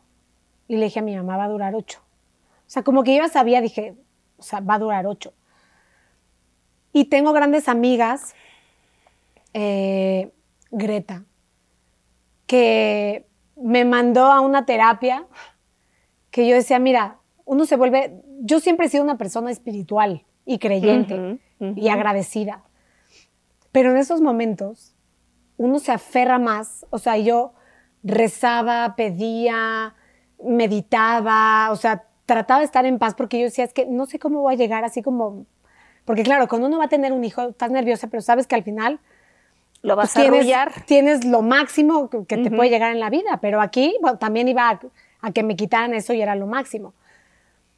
Pero me generaba mucha angustia morirme ahí. O sea, yo decía, ¿y si me muero ahí? Y Greta me invita a una, a una terapia de canalización de la Virgen que fui a hacer que nunca había hecho. No tenía idea de qué estaba yo haciendo ahí. Pero eso me ayudó muchísimo a darme tranquilidad. Y la persona que, que me hizo esta terapia me decía, sin saber nada de mí, pero me decía, no sé, pero bueno, si estás tú en un quirófano, tú solamente cierra los ojos, agradece, pídele a quien creas que ilumine a los doctores para que hagan lo correcto, lo hagan bien y tú estés bien. Y creo que esa fue la manera en la que yo llegué, de verdad, muy en paz a la cirugía. Llegué a la cirugía muy temprano. Lo primero que me hicieron fue mandarme a medicina nuclear, a que me hicieran em, lo del ganglio centinela. Te inyectan en cada lado un producto radioactivo que, que, da color, digamos, para que a la hora de la operación, eh, cuando ellos con un aparatito eh, van buscando el ganglio centinela, lo puedan encontrar, lo sacan lo mandan a patología y si en patología da negativo significa que digamos que el cáncer solo se quedó en la primera zona, en la primera etapa, pues. Entonces, eso fue lo primero que hice, de ahí me regresaron al, cuarto, después me fueron a buscar y ya, fue una operación muy compleja porque además era quitar, reconstruir un lado, quitar, reconstruir otro lado, ni siquiera yo sabía qué iba a suceder porque ellos tampoco sabían, todo era sobre la marcha, estuvieron mandando muchas cosas a patología. Eh, el tema de la reconstrucción también de, areola y pezón, que muchas veces lo pierdes. Me dijeron, no, no sabemos qué vaya a pasar, todo va a ser a la hora de la cirugía, si se puede conservar o no se puede conservar, si da positivo, si da negativo, si, si vive o no. Y, y hoy por hoy te puedo decir que, o sea, digo, estuve rodeada de grandes médicos, de los mejores, estuve en muy buenas manos. Em, la cirugía que me hicieron fue obviamente por abajo nada más. Eh, me pudieron recolocar absolutamente todo. Eh, fue rápida mi recuperación. Yo me preparé mucho haciendo ejercicio, mucho, mucho, mucho. Porque personas que ya habían tenido cáncer y que ya habían estado en quimioterapias, todos coincidían que el ejercicio es básico para este tipo de cosas Porque eh, uno tiene que estar fuerte para operaciones, para tratamientos, para todo. Y si no estás fuerte, aunque te alimentes bien, pues el ejercicio es No es sumamente importante para, para recuperarte. Entonces yo para la operación me preparé muchísimo, o sea, mucho. Estuve entrenando con, con- con una persona en España que la verdad, como él ya había pasado por eso, por sus hermanas, o sea, entendía perfectamente qué podía hacer, qué no podía hacer. Me recuperé mucho más rápido. De hecho, me operaron un viernes y me parece que el martes ya estaba yo fuera, perfectamente bien. A las dos semanas me regresé a España. Y pues te mandan a hacer un montón de estudios. Durante seis semanas después de la operación no te pueden empezar a dar ningún tipo de tratamiento de nada, te tienes que esperar. Y después pues llegaron a la conclusión los doctores que eh, me sugerían ya como prevención, me dijeron, ya no tienes nada, pero en estos casos siempre por prevención con el cáncer de mama se tiene que dar quimio. Entonces me dijo, queremos darte quimio, ta, ta, ta, me explicaron cuál era el proceso. ¿Y, cuál es el proceso? Pues primero son cuatro quimios rojas que les llaman, que tienen doble, doble medicamento, que son medicamentos muy fuertes, eh, que son alopésicos, por eso se te cae prácticamente el pelo en su totalidad después de la primera quimio. Eh, te provocan, te pueden provocar muchas cosas, pueden provocar náuseas, pueden provocar eh, diarrea, estreñimiento, cansancio extremo, eh, el sabor de las cosas te cambia, tú sabe a metal todo el tiempo. ¿Qué te pasó a ti? A mí de eso, el sabor a metal, sí, sobre todo con estas cuatro primeras rojas, que te ponen yo, imagínate, yo ya, o sea, que yo no soy como el doctor sola, yo ya así como de, ¿y ¿qué me van a poner? No, pues te vamos a poner adriamicina y ciclofosfamida. Yo decía, ¿qué es eso? O sea, ¿qué es eso? Y yo, que era de no tomar ni, ni té de nada para nada, entonces de repente, me acuerdo que desde la operación yo le decía a mi hermana, siento como me corren los medicamentos por el cuerpo. Y mi hermana, ay, qué exagerada. Le digo, te lo juro por Dios, no tomo nada, ni para el dolor de cabeza, nada. Entonces yo, eso me angustiaba mucho porque yo decía, o sea, tener tanto medicamento en el cuerpo, o sea, qué horror. Y nada, a mí empecé con el, el sabor a metal, eh, empecé a hacer ejercicio también, entonces no tuve mucho agotamiento. Hubo momentos, hubo ciertos días en los que sí estuve cansada, pero me dormí media hora y ya está. No tuve nada de lo demás, o sea, no tuve... ¿Náuseas, no? Náuseas, no. Lo que sí es que con este sabor a metal no te da hambre porque es como dulcecito y sientes como esta sensación, tienes la sensación como que Saciedad. acabaste de comer, de saciedad. Pero la primera quimio que me di en España me la di con una señora que ella muy linda me dijo, mira Jimena, aunque no tengas hambre, come, come siempre. Y ya cuando empiezas a comer vas a ver cómo la vas recuperando y dicho y hecho, ¿eh? O sea, estás como, como que te sientes satisfecho, empiezas a comer y ya te empieza a dar hambre porque momentáneamente se te quita este saborcito ya terminas y luego, claro, tienes que controlar porque te vuelve a dar este sabor raro, pero Sí. ya estás, o sea, ya comiste, entonces puede provocar náuseas y qué sé yo. Pero a mí, bueno, con eso, con esa primera parte del tratamiento, nada. A mí desde el día uno me recomendaron el gorro frío. El gorro frío eh, es porque como los medicamentos son alopésicos y son muy calientes, hacen que el folículo se cierre. Entonces mucha gente me ha preguntado, ¿y dónde, dónde? Yo sé que aquí en la Ciudad de México solamente un hospital lo tiene, uno.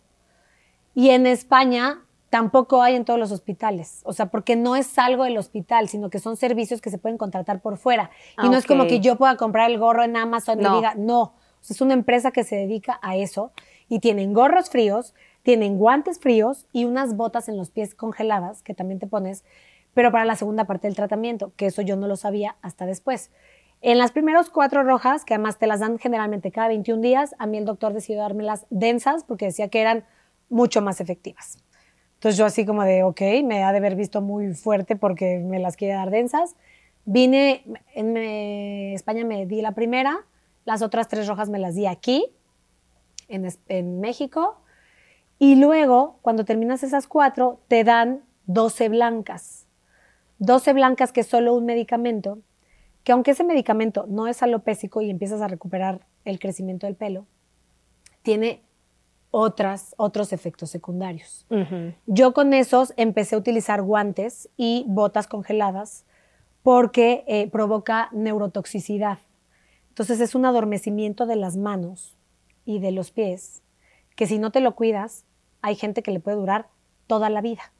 Entonces aquí el gorro frío, por ejemplo, era muy pesado porque yo llegaba, para ti una hora antes de la quimio, ¿no? Te ponen este cóctel especial de premedicamentos para que no te caiga mal del estómago, ta, ta, ta, ta, ta, ta. Me pusieron en España un portacat, un catéter, para conectarme ahí las quimios. Y entonces el gorro frío me lo ponían una hora antes de las quimios. Luego las quimios me conectaban y duraban dos horas. Y cuando terminaba la quimio, te quitaban esto y todavía me tenía que quedar cuatro horas más con el gorro frío. O sea, estaba yo ocho horas en el hospital. El gorro frío es porque el medicamento es muy caliente. Sí, y lo que hace es que te ayuda a que el cuero cabelludo y el folículo esté como frío y no se cierre. Y lo que te recomiendan, que es lo que yo hacía, es lavarte el pelo pocas veces a la semana, o sea, dos o tres veces el pelo, con agua con hielos, con shampoos especiales, cepillártelo con un peine especial, o sea, hacer como todos los cuidados. Y yo lo que hice es que me compré una cosa especial de, de migraña y me lo ponía cada rato para que ese frío lo mantuviera no solamente en la quimio, sino a lo largo horas. del día en mi casa. O sea, yo cocinaba, qué sé yo, y con el gorro, ah, ah, luego me lo tenía que quitar porque a Iñaki no le gustaba verme con ese gorro. Iñaki me, así me veía y con- me hacía cara así de, y yo, no, ya, guapo, lo toma, lo puedes meter al congelador. Y él iba y lo metía al congelador. Y él lo empezó a notar a su manera, porque claro, se me empezó a caer el pelo, no totalmente como, como si no lo usara el gorro, pero claro, en la ropa, lo notas, en la almohada. Claro. Y Iñaki se ponía atrás de mí. Tengo por ahí un video, fíjate, que no he compartido. Se ponía atrás de mí y me empezaba como a quitar y El cabello una que carita había caído. como, claro, una carita como de que qué está sucediendo. Y te digo, con las otras, la quimio con las blancas duraba menos, pero lo que sí era forzoso era ponerme los guantes y las botas al mismo tiempo que me ponían la medicina. Antes no, ni después. O sea, si la quimio duraba una ¿Media hora? o media ¿Una hora, hora? media hora me la dejaban así y ya luego te lo quitaban.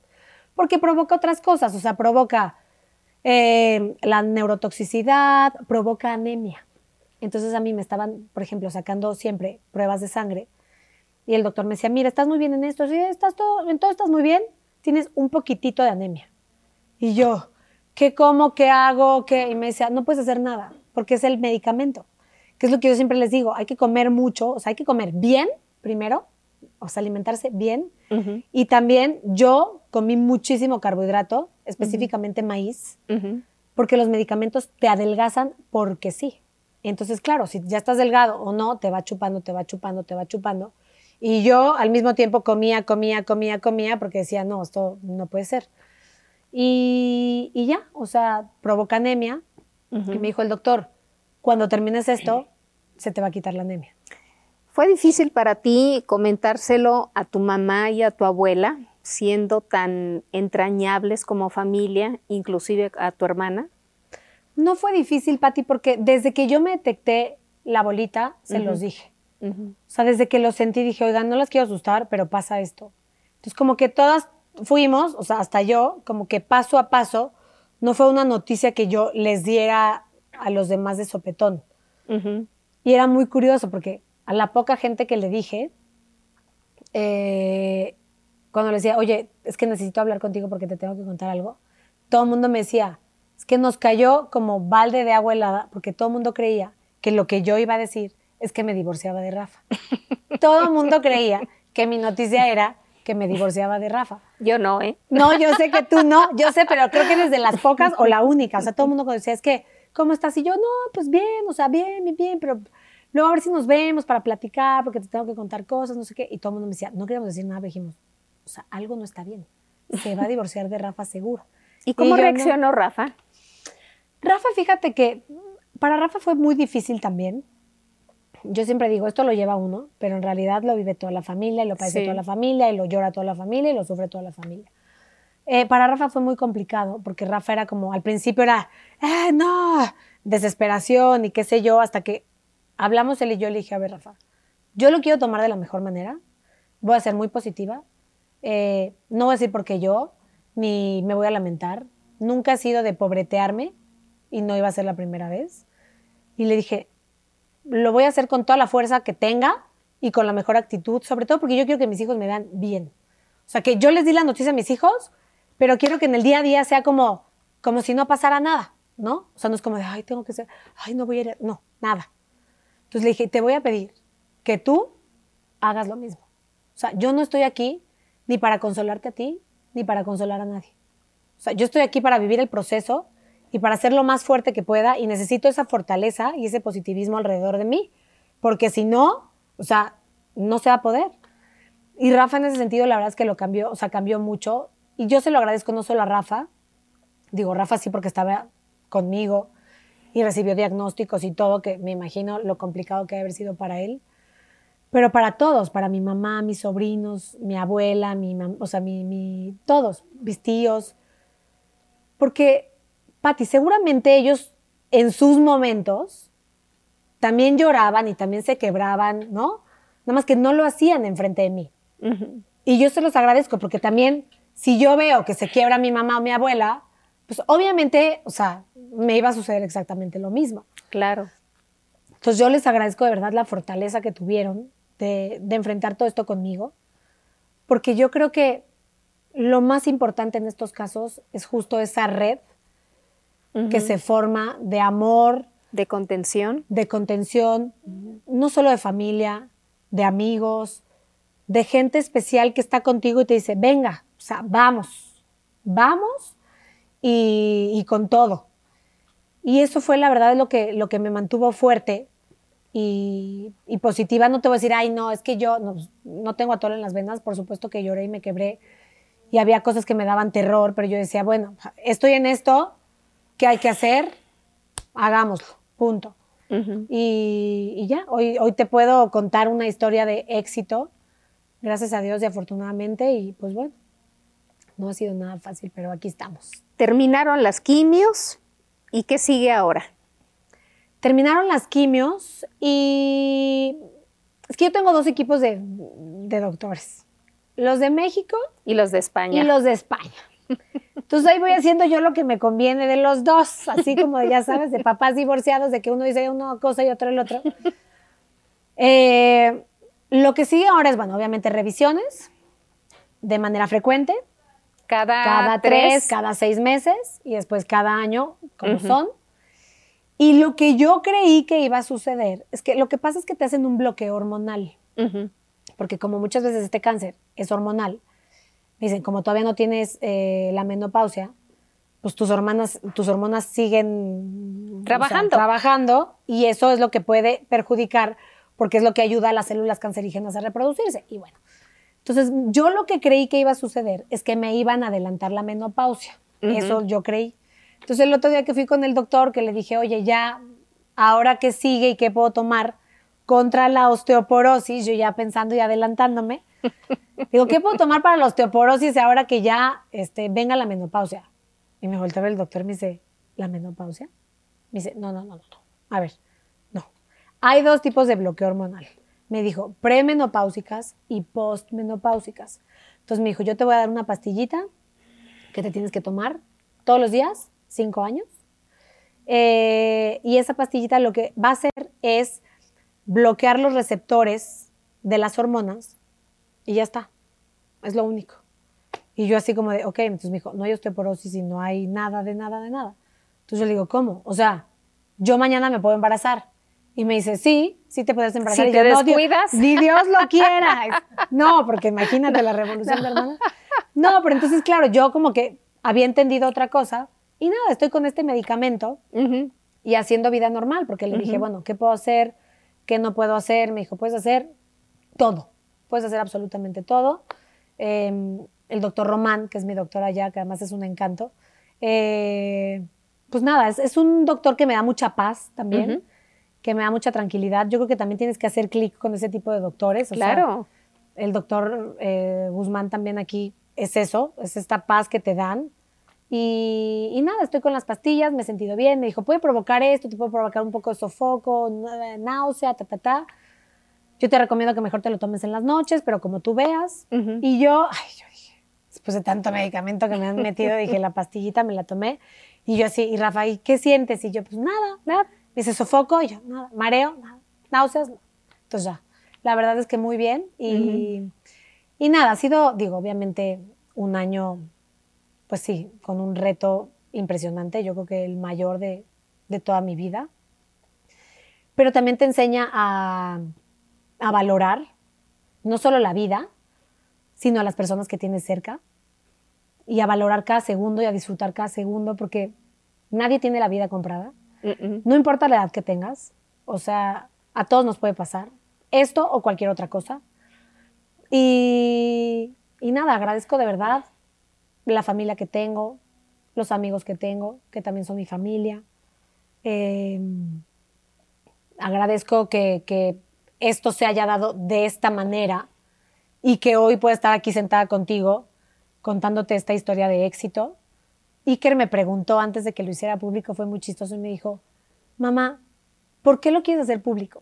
O sea, ¿por qué mejor no sigues con tu vida y haces como si no pasara, como si no hubiera pasado nada? Y le dije, guapo, porque pasó todo. O sea, no es que no haya pasado nada, pasó todo. Y le dije, así como lo hicimos con el autismo, que al principio no lo contamos porque también teníamos que vivir el proceso, conocer un poco más y saber a qué nos enfrentábamos, lo mismo me pasó aquí. O sea, yo no conté desde el día uno porque yo me sentía aterrorizada, estaba aterrada, dije, no sé cómo vaya a reaccionar yo, mi cuerpo emocionalmente. Y yo quería haber pasado este proceso para poder compartir y saber qué sí, qué no, y no estar como en el limbo. Y le dije, creo que es importante compartirlo, porque yo sé que mi testimonio le va a servir a muchísimas personas, y no solo a las mujeres que tristemente están pasando por esto, sino también a sus familias. Y, que sepan que, que cuando te dicen cáncer, no forzosamente tienes que pensar que te vas a morir. Digo, hoy lo sé, eh, y que bueno, hay un sinfín de posibilidades, siempre y cuando sea detectado de manera oportuna. Por eso es tan importante hacerse los estudios. Yo le decía, si yo puedo ayudar con mi testimonio a cualquier persona que vaya y se haga los estudios, y aunque salga perfecta, ya con eso yo aporté mi granito de arena.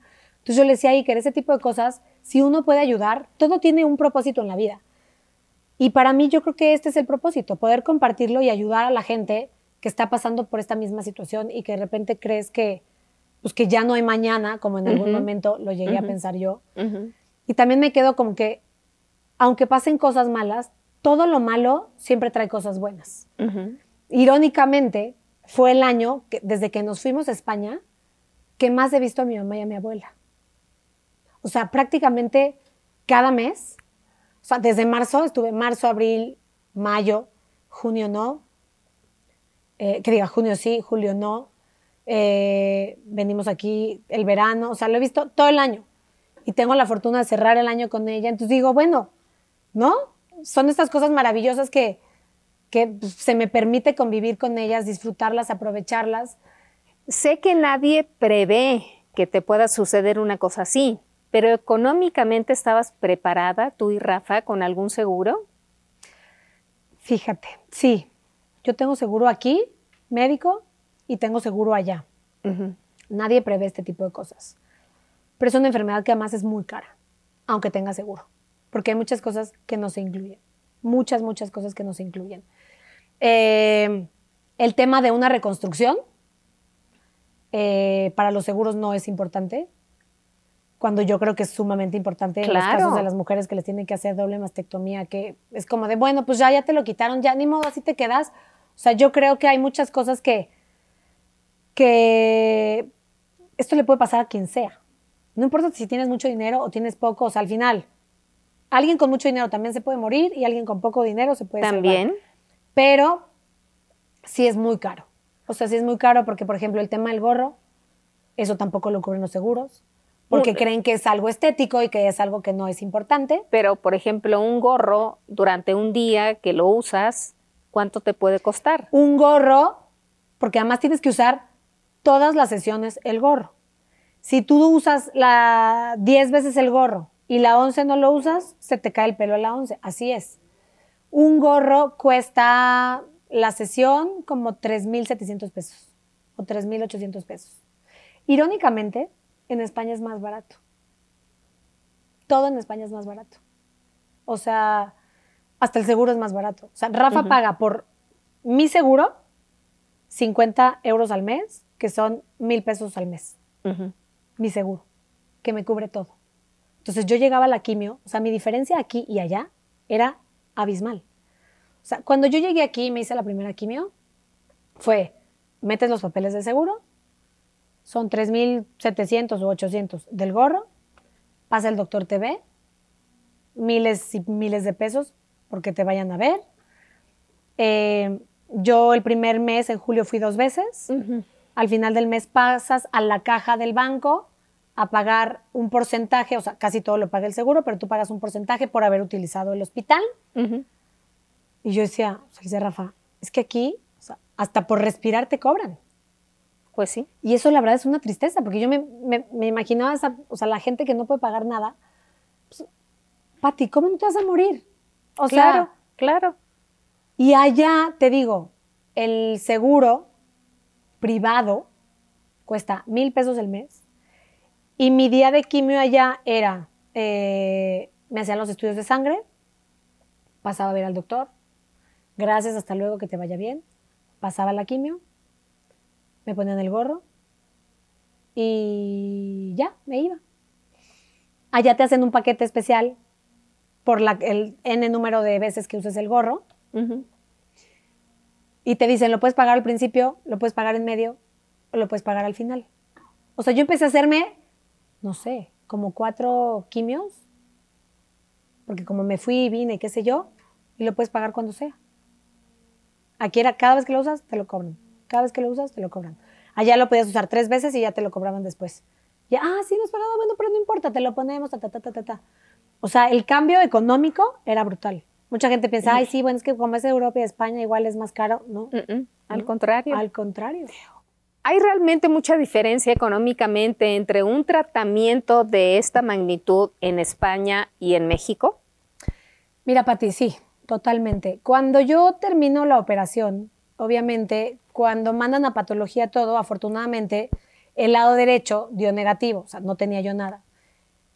Afortunadamente en cuestión de salud, pero desafortunadamente en cuestión económica, porque claro, como los seguros no pagan eh, medicina preventiva, te cobran todo y más. Entonces, pues bueno, la cuenta, pues sí, terrorífica. Y entonces, ya para terminar, había que hacer un último estudio, que es un estudio que se manda a Estados Unidos, que se llama Oncotype, y es, digamos, que para ver cuál es la malignidad del tumor que te sacan. Entonces, el tumorcito, digamos, como que lo cortan en muchas cosas, lo mandan en parafina a Estados Unidos y Estados Unidos hace como toda la investigación y te da los resultados. Y entonces, yo en Segura, ¿no? Voy a ver aquí al doctor. En México. En México, al doctor Guzmán. Y le digo, oiga, doctor, ¿sabe qué? Yo creo que me lo voy a hacer aquí y en España, pues para cotejar y estar tranquilos de que sean los mismos resultados. Y me dijo, no, no creo que sea necesario porque además lo mandan al mismo lugar y pues es un estudio un poco caro. Entonces, con una vez que te lo hagas, ya está. Y yo, ah, ok. Salgo de ahí con mi mamá. Y yo, un poco caro. Y yo, ¿cuánto será un poco caro? ¿Cuánto te gusta que sea un poco caro? Yo le digo a mi mamá, 60, 70 mil, 80 mil. O sea, un poco caro. me parecía muy caro, pero dije, bueno, para el doctor.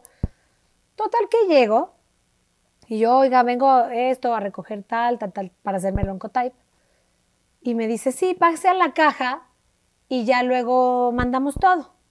O sea, cuando recibo la hoja y veo 135 mil pesos, dije, ¿qué? ¡Wow! O sea, hasta me puse a llorar. Claro. Dije, de por sí ya después de todo lo de la operación, yo como estoy, y tener que pagar 135 mil por un estudio, y le dije a mi mamá, no, no, no, no, es que no los voy a pagar, no sé qué voy a hacer. Y de repente le digo, a ver, yo creo que en España nadie va a pagar esa cantidad, o sea, 6 mil, 7 mil euros por, un, estudio.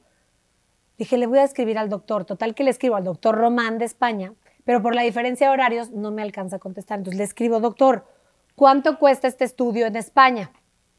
Y no me contesta. Y entonces me espero y le dije a mi mamá, no, no lo voy a pagar hasta que él me conteste. Yo me iba de cuenta dos días después, o sea, todavía tenía un día para pasar. Pero ahí me hizo clic que cuando yo me despedí del doctor Román en España, me dijo, Jimena, lo único que te voy a pedir es que cuando termine la operación, tú te traigas el tumor en una placa, en un pedazo de parafina. Que me acuerdo que o sea, me entró por aquí y me salió por acá porque yo dije, ay, ¿cómo voy a estar yo saliendo, o sea, cargando un tumor? Dije, ay, no, qué horror. Bah. Y entonces le dije a mi mamá, claro, el doctor me lo pidió porque justo va a querer hacer este estudio. Bueno, para no hacerte el cuento largo, me contesta y me dice, Ajá. el estudio, ese estudio en España cuesta 60 mil pesos. Menos de la mitad. Menos de la mitad que en México. Me dice, cuesta 60 mil pesos, pero podemos intentar meterlo con tu seguro de aquí y ver qué es lo que sucede. Y le dije a mi mamá, no se diga más, me lo llevo. Entonces le hablo a mi doctor de aquí y le digo, ¿sabe qué? Me lo voy a llevar. Y yo le digo, me lo voy a llevar. Y yo, ¿cómo voy a ¿Y llevar? cómo? Primero me dijeron, documentalo para que no tengas problema. Yo estaba súper mal viajada y dije, si se pierde la maleta, ¿Maleta? Ay, no. se pierde ahí todo mi historial y no van a saber Sí. ni qué. Dije, no, no, no, no, no. Y entonces me dicen, no, te vamos a dar unas cajitas y tú te llevas las cajitas así en tu bolsa. Y yo, ¿cómo? Entonces, claro, yo, o sea, me daba mucha impresión. Yo dije, ¿cómo voy a llevar un tumor yo así en la bolsa? ¿Qué trae, señorita? Yo, ay, un tumor, joven, que me acaban de sacar. O sea, era como de súper raro. Y entonces veo las cajitas y sí, o sea, te lo ponen como en plaquitas de, de, De vidrio. como para laboratorio revisar. Sí. Y dije, mira, no creo que me lo quiten, pero cualquier cosa siempre viajaba yo con mi folder de todos los estudios, Estudios. operación, eh, diagnóstico, etc, etc. Y no, nada. O sea, me lo llevé tal cual, en la bolsa yo rayos X, así como de, mm, a ver qué pasa. Nada. Llegué allá y lo entregué todo. Y lo que hacen, tanto en México como en España, es que lo mandan a Estados Unidos, porque en Estados Unidos es donde se hace ese estudio. Ujú. Y ya te mandan los resultados y ya después de eso das paso a ¿Y las cuánto quimios. te costó? Nada, al final. ¿Cómo? Pati. ¿Por qué? Resulta que como me había dicho el doctor que costaba 60 mil pesos, pues llego y un día me dice el doctor, lo paga el seguro. ¿Qué O sea, me costó diferencia? cero pesos con cero centavos, cero euros con cero céntimos, o sea, todo así. Imagínate la Wow. diferencia. Wow. Me ahorré 135 mil pesos de, si lo hubiera pagado en ese momento porque estaba yo estresada y qué sé yo. Pues mira, me salió gratis. Es abismal la diferencia de precios entre México y España. Y es una pena, la verdad Sí, es una pena porque, sí. pues sí, tenemos grandes doctores aquí, pero si tienes que estar pagando tu seguro, que luego te cobran fortunas, más cada vez que vayas a ver el doctor, más cada vez que te tienes que hacer estudios, más cada vez, o sea, allá vas a una consulta con el ginecólogo, por ejemplo, y ya esa consulta está pagada con el seguro que tú, que tú pagas mes con mes. Entonces tú vas a ver al ginecólogo, te revisa el ginecólogo, gracias, gracias, hasta luego, te, te paras, te vas, no Sí. tienes que pagar nada. Claro. Te manda a hacer el papá Nicolau con una hojita que él firma, tú vas, te lo haces, gracias, gracias, venga en dos días por los resultados. Y Nada, ya, y listo. Nada, sí, eso sí es una bendición. Oye, Jimena, ¿tú recurriste a algún médico en España para que te orientara si era factible el que te operaran los dos senos? Fíjate las ironías de la vida y las, Ajá. las casualidades y causalidades. Eh, resulta que cuando yo empiezo a vivir todo esto, le digo, Rafa, ¿qué voy a hacer? Y si me tengo que operar, me opero aquí, me opero allá. Le dije, no, me opero allá. Hablo con mi vecina, que es una gran amiga y que ha estado conmigo también en todo el proceso, Lucía. Y su papá es de los mejores doctores, cirujanos plásticos en reconstrucción por enfermedades y accidentes. Wow. Y entonces eh, ella se entera de todo este proceso porque cuando yo estaba haciéndome los estudios para la operación, me hago, hago una cita para hacerme un, no me acuerdo qué estudio era, y me dicen, no hay citas, te la vamos a dar, haz de cuenta, hasta el lunes, y los resultados dentro de tres semanas. Y Pati, yo no tenía ese tiempo porque me tenía que venir a operar a México ya. Entonces le hablo a mi vecina y le digo, oye, perdón, estoy pasando por esto, quiero ver si tu papá en algún momento, porque su papá operaba en ese hospital. Ujú. Le dije, si tu papá me puede ayudar nada más acelerar que me den los resultados, porque, o sea, no la libro. Sí, sí, no sé cuánto. Bueno, me ayuda el señor y a los dos días de que me hago el estudio, me dan los resultados y yo los mando a México. Y mi amiga me dice, oye, ¿no quieres ir a hablar con mi papá? Pues para que te tranquilice y más o menos te oriente, porque ya él ha hecho muchos casos así, de reconstrucción después de mastectomías. Y le dije, pues sí, bueno, pues ahí me tienes yendo con el doctor de la Fuente, por cierto, que es una eminencia en España. Y el señor tipazo encantador, pero claro, pues uno sin saber, ¿no? Y entonces ya llego yo muy mona y él me empieza a explicar todo. si te hacen así, así, yo te recomiendo que sea reconstrucción inmediata, pero que si no sé qué, pero si es radioterapia, no, porque si esto, ta, ta, ta, ta, ta, ta, ta, ta.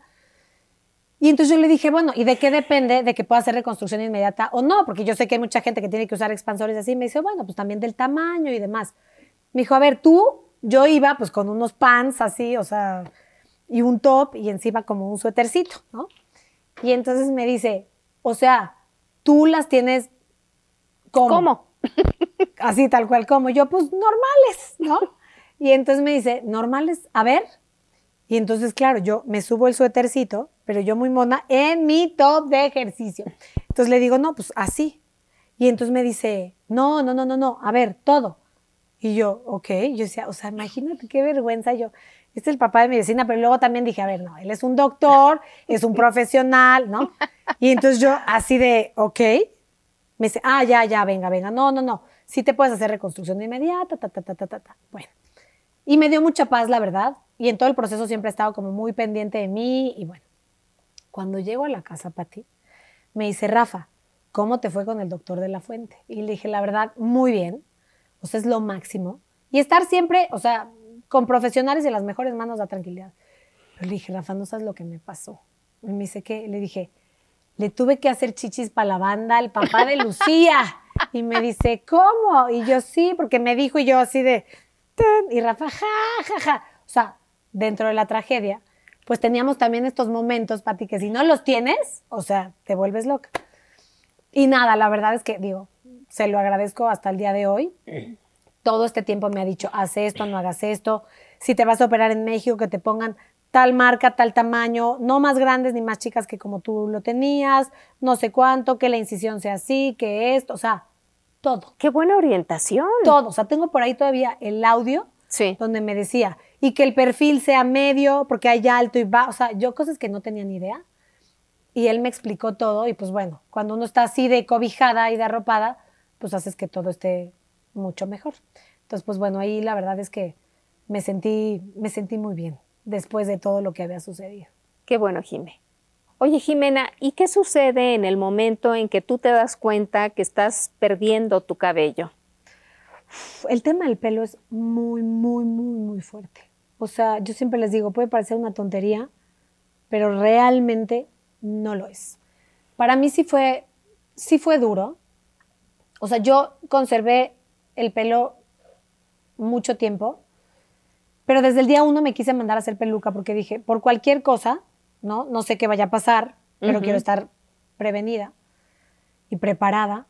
Eh, normalmente se empieza a caer, cuando no usas el gorro se cae luego, luego. Inmediatamente. Pero cuando lo empiezas a usar es poco a poco al día 17 de, de- de cada quimio. Y es muy, ay, Pati, yo me acuerdo que vi una entrevista una vez de Daniela Romo, donde decía que era muy fuerte porque uno volvía como al estado de ser un bebé. O sea, que no tienes cejas, pestañas, pelo, o sea, nada, nada. Y era muy impresionante porque yo me acuerdo que con todo, o sea, obviamente con todo lo que usaba y aplicaciones y productos y demás, pues claro, el pelo no se te empieza a caer igual. Entonces de repente se te caía por acá, yo decía, ay, me sentía yo. Y claro que te da comezón porque se te empezaba a caer un poco. Yo decía, se me está empezando a caer de este lado. Y luego un poquitito por acá. Y luego, y claro, o sea, yo me acuerdo que cuando estábamos en verano, fui a ver una virgen en Querétaro, que es la Virgen de Schoenstatt. Y me fui con los niños. Rafa, los niños y yo. Una noche porque yo nada más quería ir al santuario, este, pedir, agradecer y ya. Y esa noche no pude dormir del agobio, de que dije, o sea, lo tenía ya como, o sea, fatal, como mordida de burro, como, o sea, horrible. Y dije, me voy a rapar. Pero me angustiaba mucho porque Iker, para Iker el pelo es muy importante. Y me acuerdo que cuando hablamos y le dije, tal vez algún, en algún momento tenga que llevar un tratamiento y se me caiga el pelo. Me acuerdo que me dijo, no, por favor, no. Me dijo, pero vas a usar peluca, ¿verdad, mamá? O sea, él, él es niño muy inocente. Sí, sí, sí. Y yo, sí, guapo. Ah, ok. Eso me lo dijo mucho antes de todo el proceso. Pero se ve que ya me empezó a ver poco a poco y, le- y yo esa noche, te juro, estaban todos dormidos y yo analizaba, no podía dormir. Hasta me puse a llorar, me dio mucho, mucha angustia. Y me desperté y le dije Rafa, me voy a rapar. Y hablé con Iker. Y le dije, oye, guapo, no le estoy pasando muy bien. y me quiero rapar. Y me dijo, mamá, si te quieres rapar, tú haz lo que te dé paz. Y me como sea, te vas a ver muy bonita. Y ya no lo hice. No lo hice porque no me daba paz raparme tampoco. Yo no me quería rapar. Yo dije, no, ¿cómo voy a ver rapada? Prefiero tener ahí como el pelo medio, medio mal, pero tenerlo, ¿no? Este, y ya, al final fui a la siguiente quimio. Una de las enfermeras me explicó, me dijo que bueno que no lo hiciste, ta, ta, ta, ta, ta, ta. O sea, yo creo que mi recomendación sería también para todas las mujeres que viven eso es lo que te dé paz. A mí raparme no me daba paz. O sea, estaba muy cansada de que se me cayera el pelo y, y me sentía muy mal. Pero, pues al final era como, me siento bien así. Y en el verano estuve con mi familia, con mis sobrinos. Mi sobrino, el más chiquito, fue muy chistoso porque un día se ve que le llama a mi hermana y se van al baño. Y me dice mi hermana, le dice, Cristóbal, dile a, tu, dile a Jimena qué, me dijiste. Y el otro todo chiveado. Y le había dicho, mamá, es que hasta con el pelo chiquito, porque yo me lo corté chico. Porque obviamente por el peso y qué sé yo, para que no se te caiga tanto, te lo tienes que cortar chico. No rapado, pero chiquito. Chico.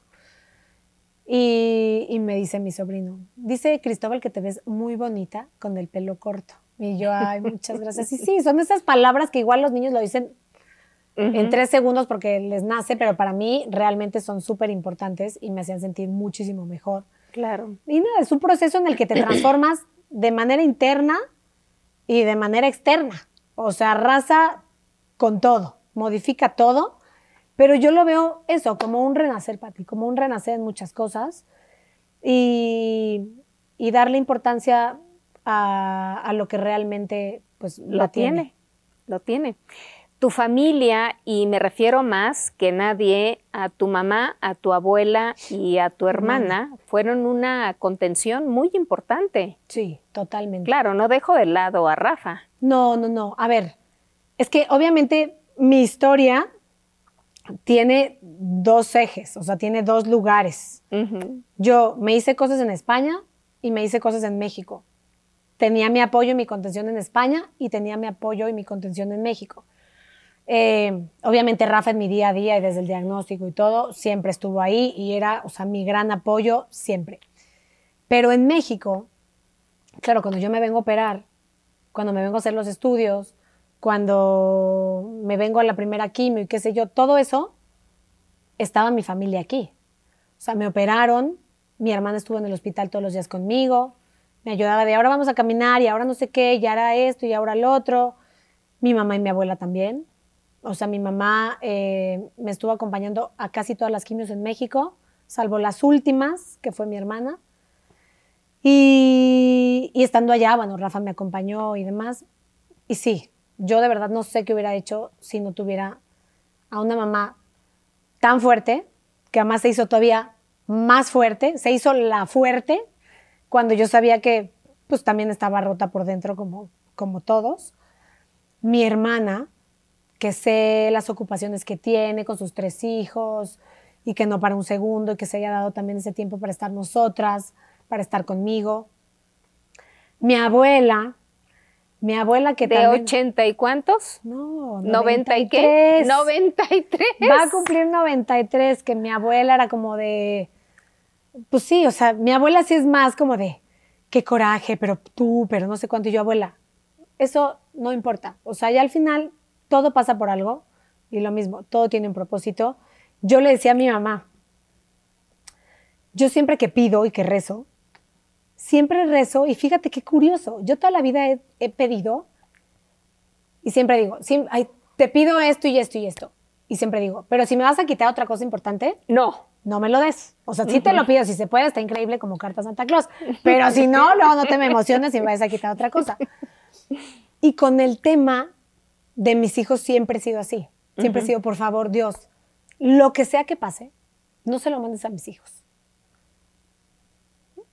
Mándamelo a ti. Siempre le he dicho, esto que viví yo, con mis hijos no lo hubiera no lo hubiera soportado. No hubiera sido tan fuerte. Eso lo sé. O sea, lo tengo clarísimo. Siempre digo, y eso lo platicaba con mi mamá, y yo le decía, cada vez que rezo digo, todo lo que vaya a pasar a ellos que me pase a mí.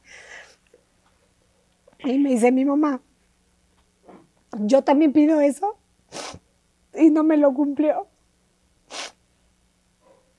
Pero le digo, bueno, al final son esas cosas difíciles que van pasando. Y a mí me tocó esto, Pati. Pero sé que toda la gente que está aquí y que está y que ve el programa todos los días, todos tenemos nuestro morral con piedras. No es como, ay, pobre Pati lo que le ha pasado, pobre Daniel lo que le ha pasado, pobre Choco, pobre No. Linet. No. Todos sufrimos, todos salimos, todos mm, tenemos que hacernos los fuertes. Unos batallan con tema de hijos, otros trabajan con, batallan con tema de padres, con temas de esposos, familiares, amistad. O sea, al final, yo dentro de lo que cabe agradezco que todo esto pues haya sido así, ¿no? No te voy a decir, obviamente fue, fue muy duro y fue difícil, pero ya, lo viví y, y estoy bien y mis hijos están bien y mi esposo está bien y mi familia está bien y, y- y ya, o sea, la verdad es que no pido nada más, no pido más y esto lo que sirve es pues para reforzar los lazos. Claro. Mi suegra estuvo mucho tiempo conmigo también. Y claro, como nadie sabía, a mi suegra todo el mundo le decía, ¿y por qué vas tanto a España? Y otra vez vas a España, y otra vez vas a España, porque también ella iba, me acompañaba, este, y estaba todo el tiempo ahí, viajaba mucho. Ata también me empezó a mandar mensajes, y cómo estás, y cómo esto, como el otro. Y, y te recomiendan cosas, y, y te digo, amigas de aquí, o sea, yo lo pude hablar, por ejemplo, con Shanique, que es mi hermana de la vida. Shanique lo sabía, mis compadres, ¿no? Los Ruiz Lara, que también ellos, o sea, era mi contención. Porque cuando yo lo hablé con ellos, eran, eran esas pocas personas que yo si venía a nada, era como de, vente con tu mamá y vente con, con tu abuela a comer. Y eran esas dos horas de distracción y de reírnos y de pasarla bien y de tener yo a mis hijos lejos, que eso era lo que me pesaba, ¿no? O sea, que mis tres hombres estuvieran lejos era como de, "Pff, me encantaría que estuvieran aquí, pero al mismo tiempo mejor que no estén aquí. Y es esa contención, te digo, o sea, Greta también que estuvo muy cerca de mí, o sea, y no quisiera decir nombres porque al final, pues bueno, luego se te olvidan, pero tú, por supuesto, que las llamas yo, Pati, ¿estás ocupada? ¿Te puedo marcar? Y tú, márcame. Y yo así de, Pati, es que esto y lo otro. Y nada, o sea, son esas cosas que, pues te digo, refuerzan lazos. Claro. Y, y yo siempre les digo que no me va a alcanzar la vida para agradecerles, pues por todo ese cariño y ese amor en los momentos más difíciles. Con todos los años que tengo de conocerte, Choco, eres una mujer con una gran fortaleza que obviamente viene de familia, de esa abuela y de esa madre que tienes. Pero también eres una mujer que te refugias mucho en tu espiritualidad Muy. y eso te ayudó. soy muy espiritual, siempre he sido muy espiritual. Y te digo ahora mucho más. O sea, yo pf, recé lo que nunca había rezado en mi vida. No te quiero contar la cantidad de mandas que tengo que cumplir para el 2024. O sea, así va, propósito manda, propósito manda, así para el 2024. Pero nada, también creo que eso, eso da mucha tranquilidad. A mí me da da mucha tranquilidad, me dio muchísima paz en momentos clave. Eh, y nada, yo creo que esto lo que va a servir es que uno no tiene que perder esas cosas y uno no tiene que olvidar por lo que pasó. Porque luego sucede que cuando ya estás bien, vuelves a tu vida y a tu día a día. Y eso muchas veces como que no. O sea, yo creo que al final es una Jimena de antes y una Jimena de ahora. Y, y quedarme con todas esas cosas que en algún momento me ayudaron y me soportaron y demás. Y pues seguir así. Y seguir como eres, una mujer muy trabajadora, porque no paraste. Muy- No, Entre quimio y quimio estabas haciendo algo. viajé, me tocaron muchos viajes de fin de año. Me fui a París. a una, al lanzamiento de una, a la promoción de una segunda temporada de una serie de HBO Max. Y regresando de ese viaje de París, llegué así safe al hospital a mi última quimio. Y además eso es muy bonito y, y poca gente lo sabe, pero yo hablo con Rosana Nájera, que es muy amiga mía también, que la amo y la adoro. Y ya, Le cuento y me dice, ay, ¿qué puedo hacer por ti? Nada, nada. Le dije, ya nos veremos pronto cuando vaya a México. Sí, sí. Y entonces cuando regreso yo del viaje de París, Rafa pasa por mí al aeropuerto, me lleva al hospital. Yo ya iba tarde porque el vuelo se retrasó.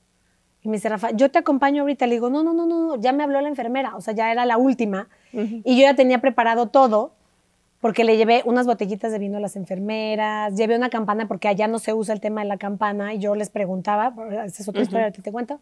Total que le digo, no, ya me habló la enfermera, ya corro. Y entonces cuando yo corro y entro al hospital, de repente se abren las puertas del hospital y Rosana parada ahí con un ramo de flores. Y yo como que entro corriendo así, la veo y digo, o sea, como que fue yo, Rosana, o sea, literal, yo así de, era súper silencioso el hospital, ok, yo así, literal voy a decir la grosería que dije yo, Rosana, ¿qué haces aquí? No mames. Pero así, o sea, dije, qué bueno que es España y que no entienden, ¿no? Y entonces ya nos abrazamos, obviamente, y ella estuvo con mi mamá, con mi abuela, con Rafa y conmigo en mi última quimio. Fue muy bonito. Y me dijo, es que yo tenía que estar contigo, este, quería estar contigo y más en una fecha tan especial. Me puse de acuerdo con Rafa, porque Rafa me decía, no estés cambiando la quimio de día porque no sé qué, porque yo le decía, es que tengo viaje, esto, vuelvo. Me decía, no estés cambiando porque tienes una sorpresa. Y yo, ¿qué sorpresa? Me decía, una sorpresa, pero no te la puedo decir. Y yo, ¿qué sorpresa? Y al final mi sorpresa Rosana. era que estaba ahí Rosana, que se quedó unos días ahí a apapacharnos a todos. Y te digo, son esas cosas que, que uno guarda en el corazón. Claro. ¿no? O sea, la presencia de cada uno de ustedes. Y yo también digo, hay muchísima gente que quiero y que no les pude compartir eso porque estaba yo en otra, pero igual los quiero y también agradezco los mensajes. No importa si los mensajes fueron antes o, durante después, o después. claro, claro. O sea, yo agradezco el cariño, agradezco el amor y me siento realmente bendecida y me siento realmente afortunada de leer cosas que me manda la gente que yo ni conozco, de leer y de escuchar las cosas que me dice la gente que sí conozco. Y pues nada, Pati, creo que me quedo al final con esas cosas tan bonitas que, que traen estas cosas, estos retos tan fuertes. Y a seguir la vida. Y a seguir, y a seguir sin parar y a disfrutar Así y es. agradecer siempre. Sí. Gracias, Choco. Ay, gracias, Pati. Yo que no quería llorar y así, no voy a llorar. Muchas gracias. Siempre. Mm, Te quiero. Yo te quiero más.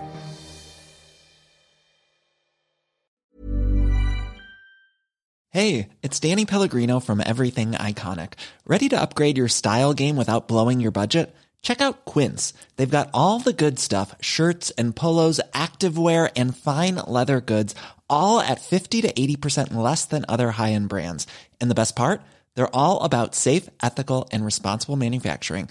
Get that luxury vibe without the luxury price tag. Hit up quince.com slash upgrade for free shipping and 365 day returns on your next order. That's quince.com slash upgrade. If you're looking for plump lips that last, you need to know about Juvederm lip fillers. With Juvederm Volbella XC and Juvederm Ultra XC, your lip look, whether it's subtle or bold, can last up to one full year with optimal treatment and no additional maintenance. Find a licensed specialist and see if it's right for you at juvederm.com today. That's J U V E D E R M.com. Add fullness to lips in adults over 21 with Juvederm Volbella XC or Juvederm Ultra XC. Do not use if you have severe allergies or a history of severe allergic reactions, or if you're allergic to lidocaine or the proteins used in Juvederm. Tell your doctor if you have a history of scarring or taking medicines that decrease the body's immune response or that can prolong bleeding. Common side effects include injection site redness, swelling, pain, tenderness, firmness, lumps, bumps, bruising, discoloration, or itching. As with all fillers, there's a rare risk of unintentional injection into a blood vessel, which can cause vision abnormalities, blindness, stroke, temporary scabs, or scarring. For full important safety information, visit juvederm.com. Planning for your next trip? Elevate your travel style with Quince. Quince has all the jet setting essentials you'll want for your next getaway, like European linen, premium luggage options, buttery soft Italian leather bags, and so much more. And is all priced at 50 to 80% less than similar brands. Plus, Quince only works with factories that use safe and ethical manufacturing practices. Pack your bags with high-quality essentials you'll be wearing for vacations to come with Quince. Go to quince.com slash pack for free shipping and 365-day returns.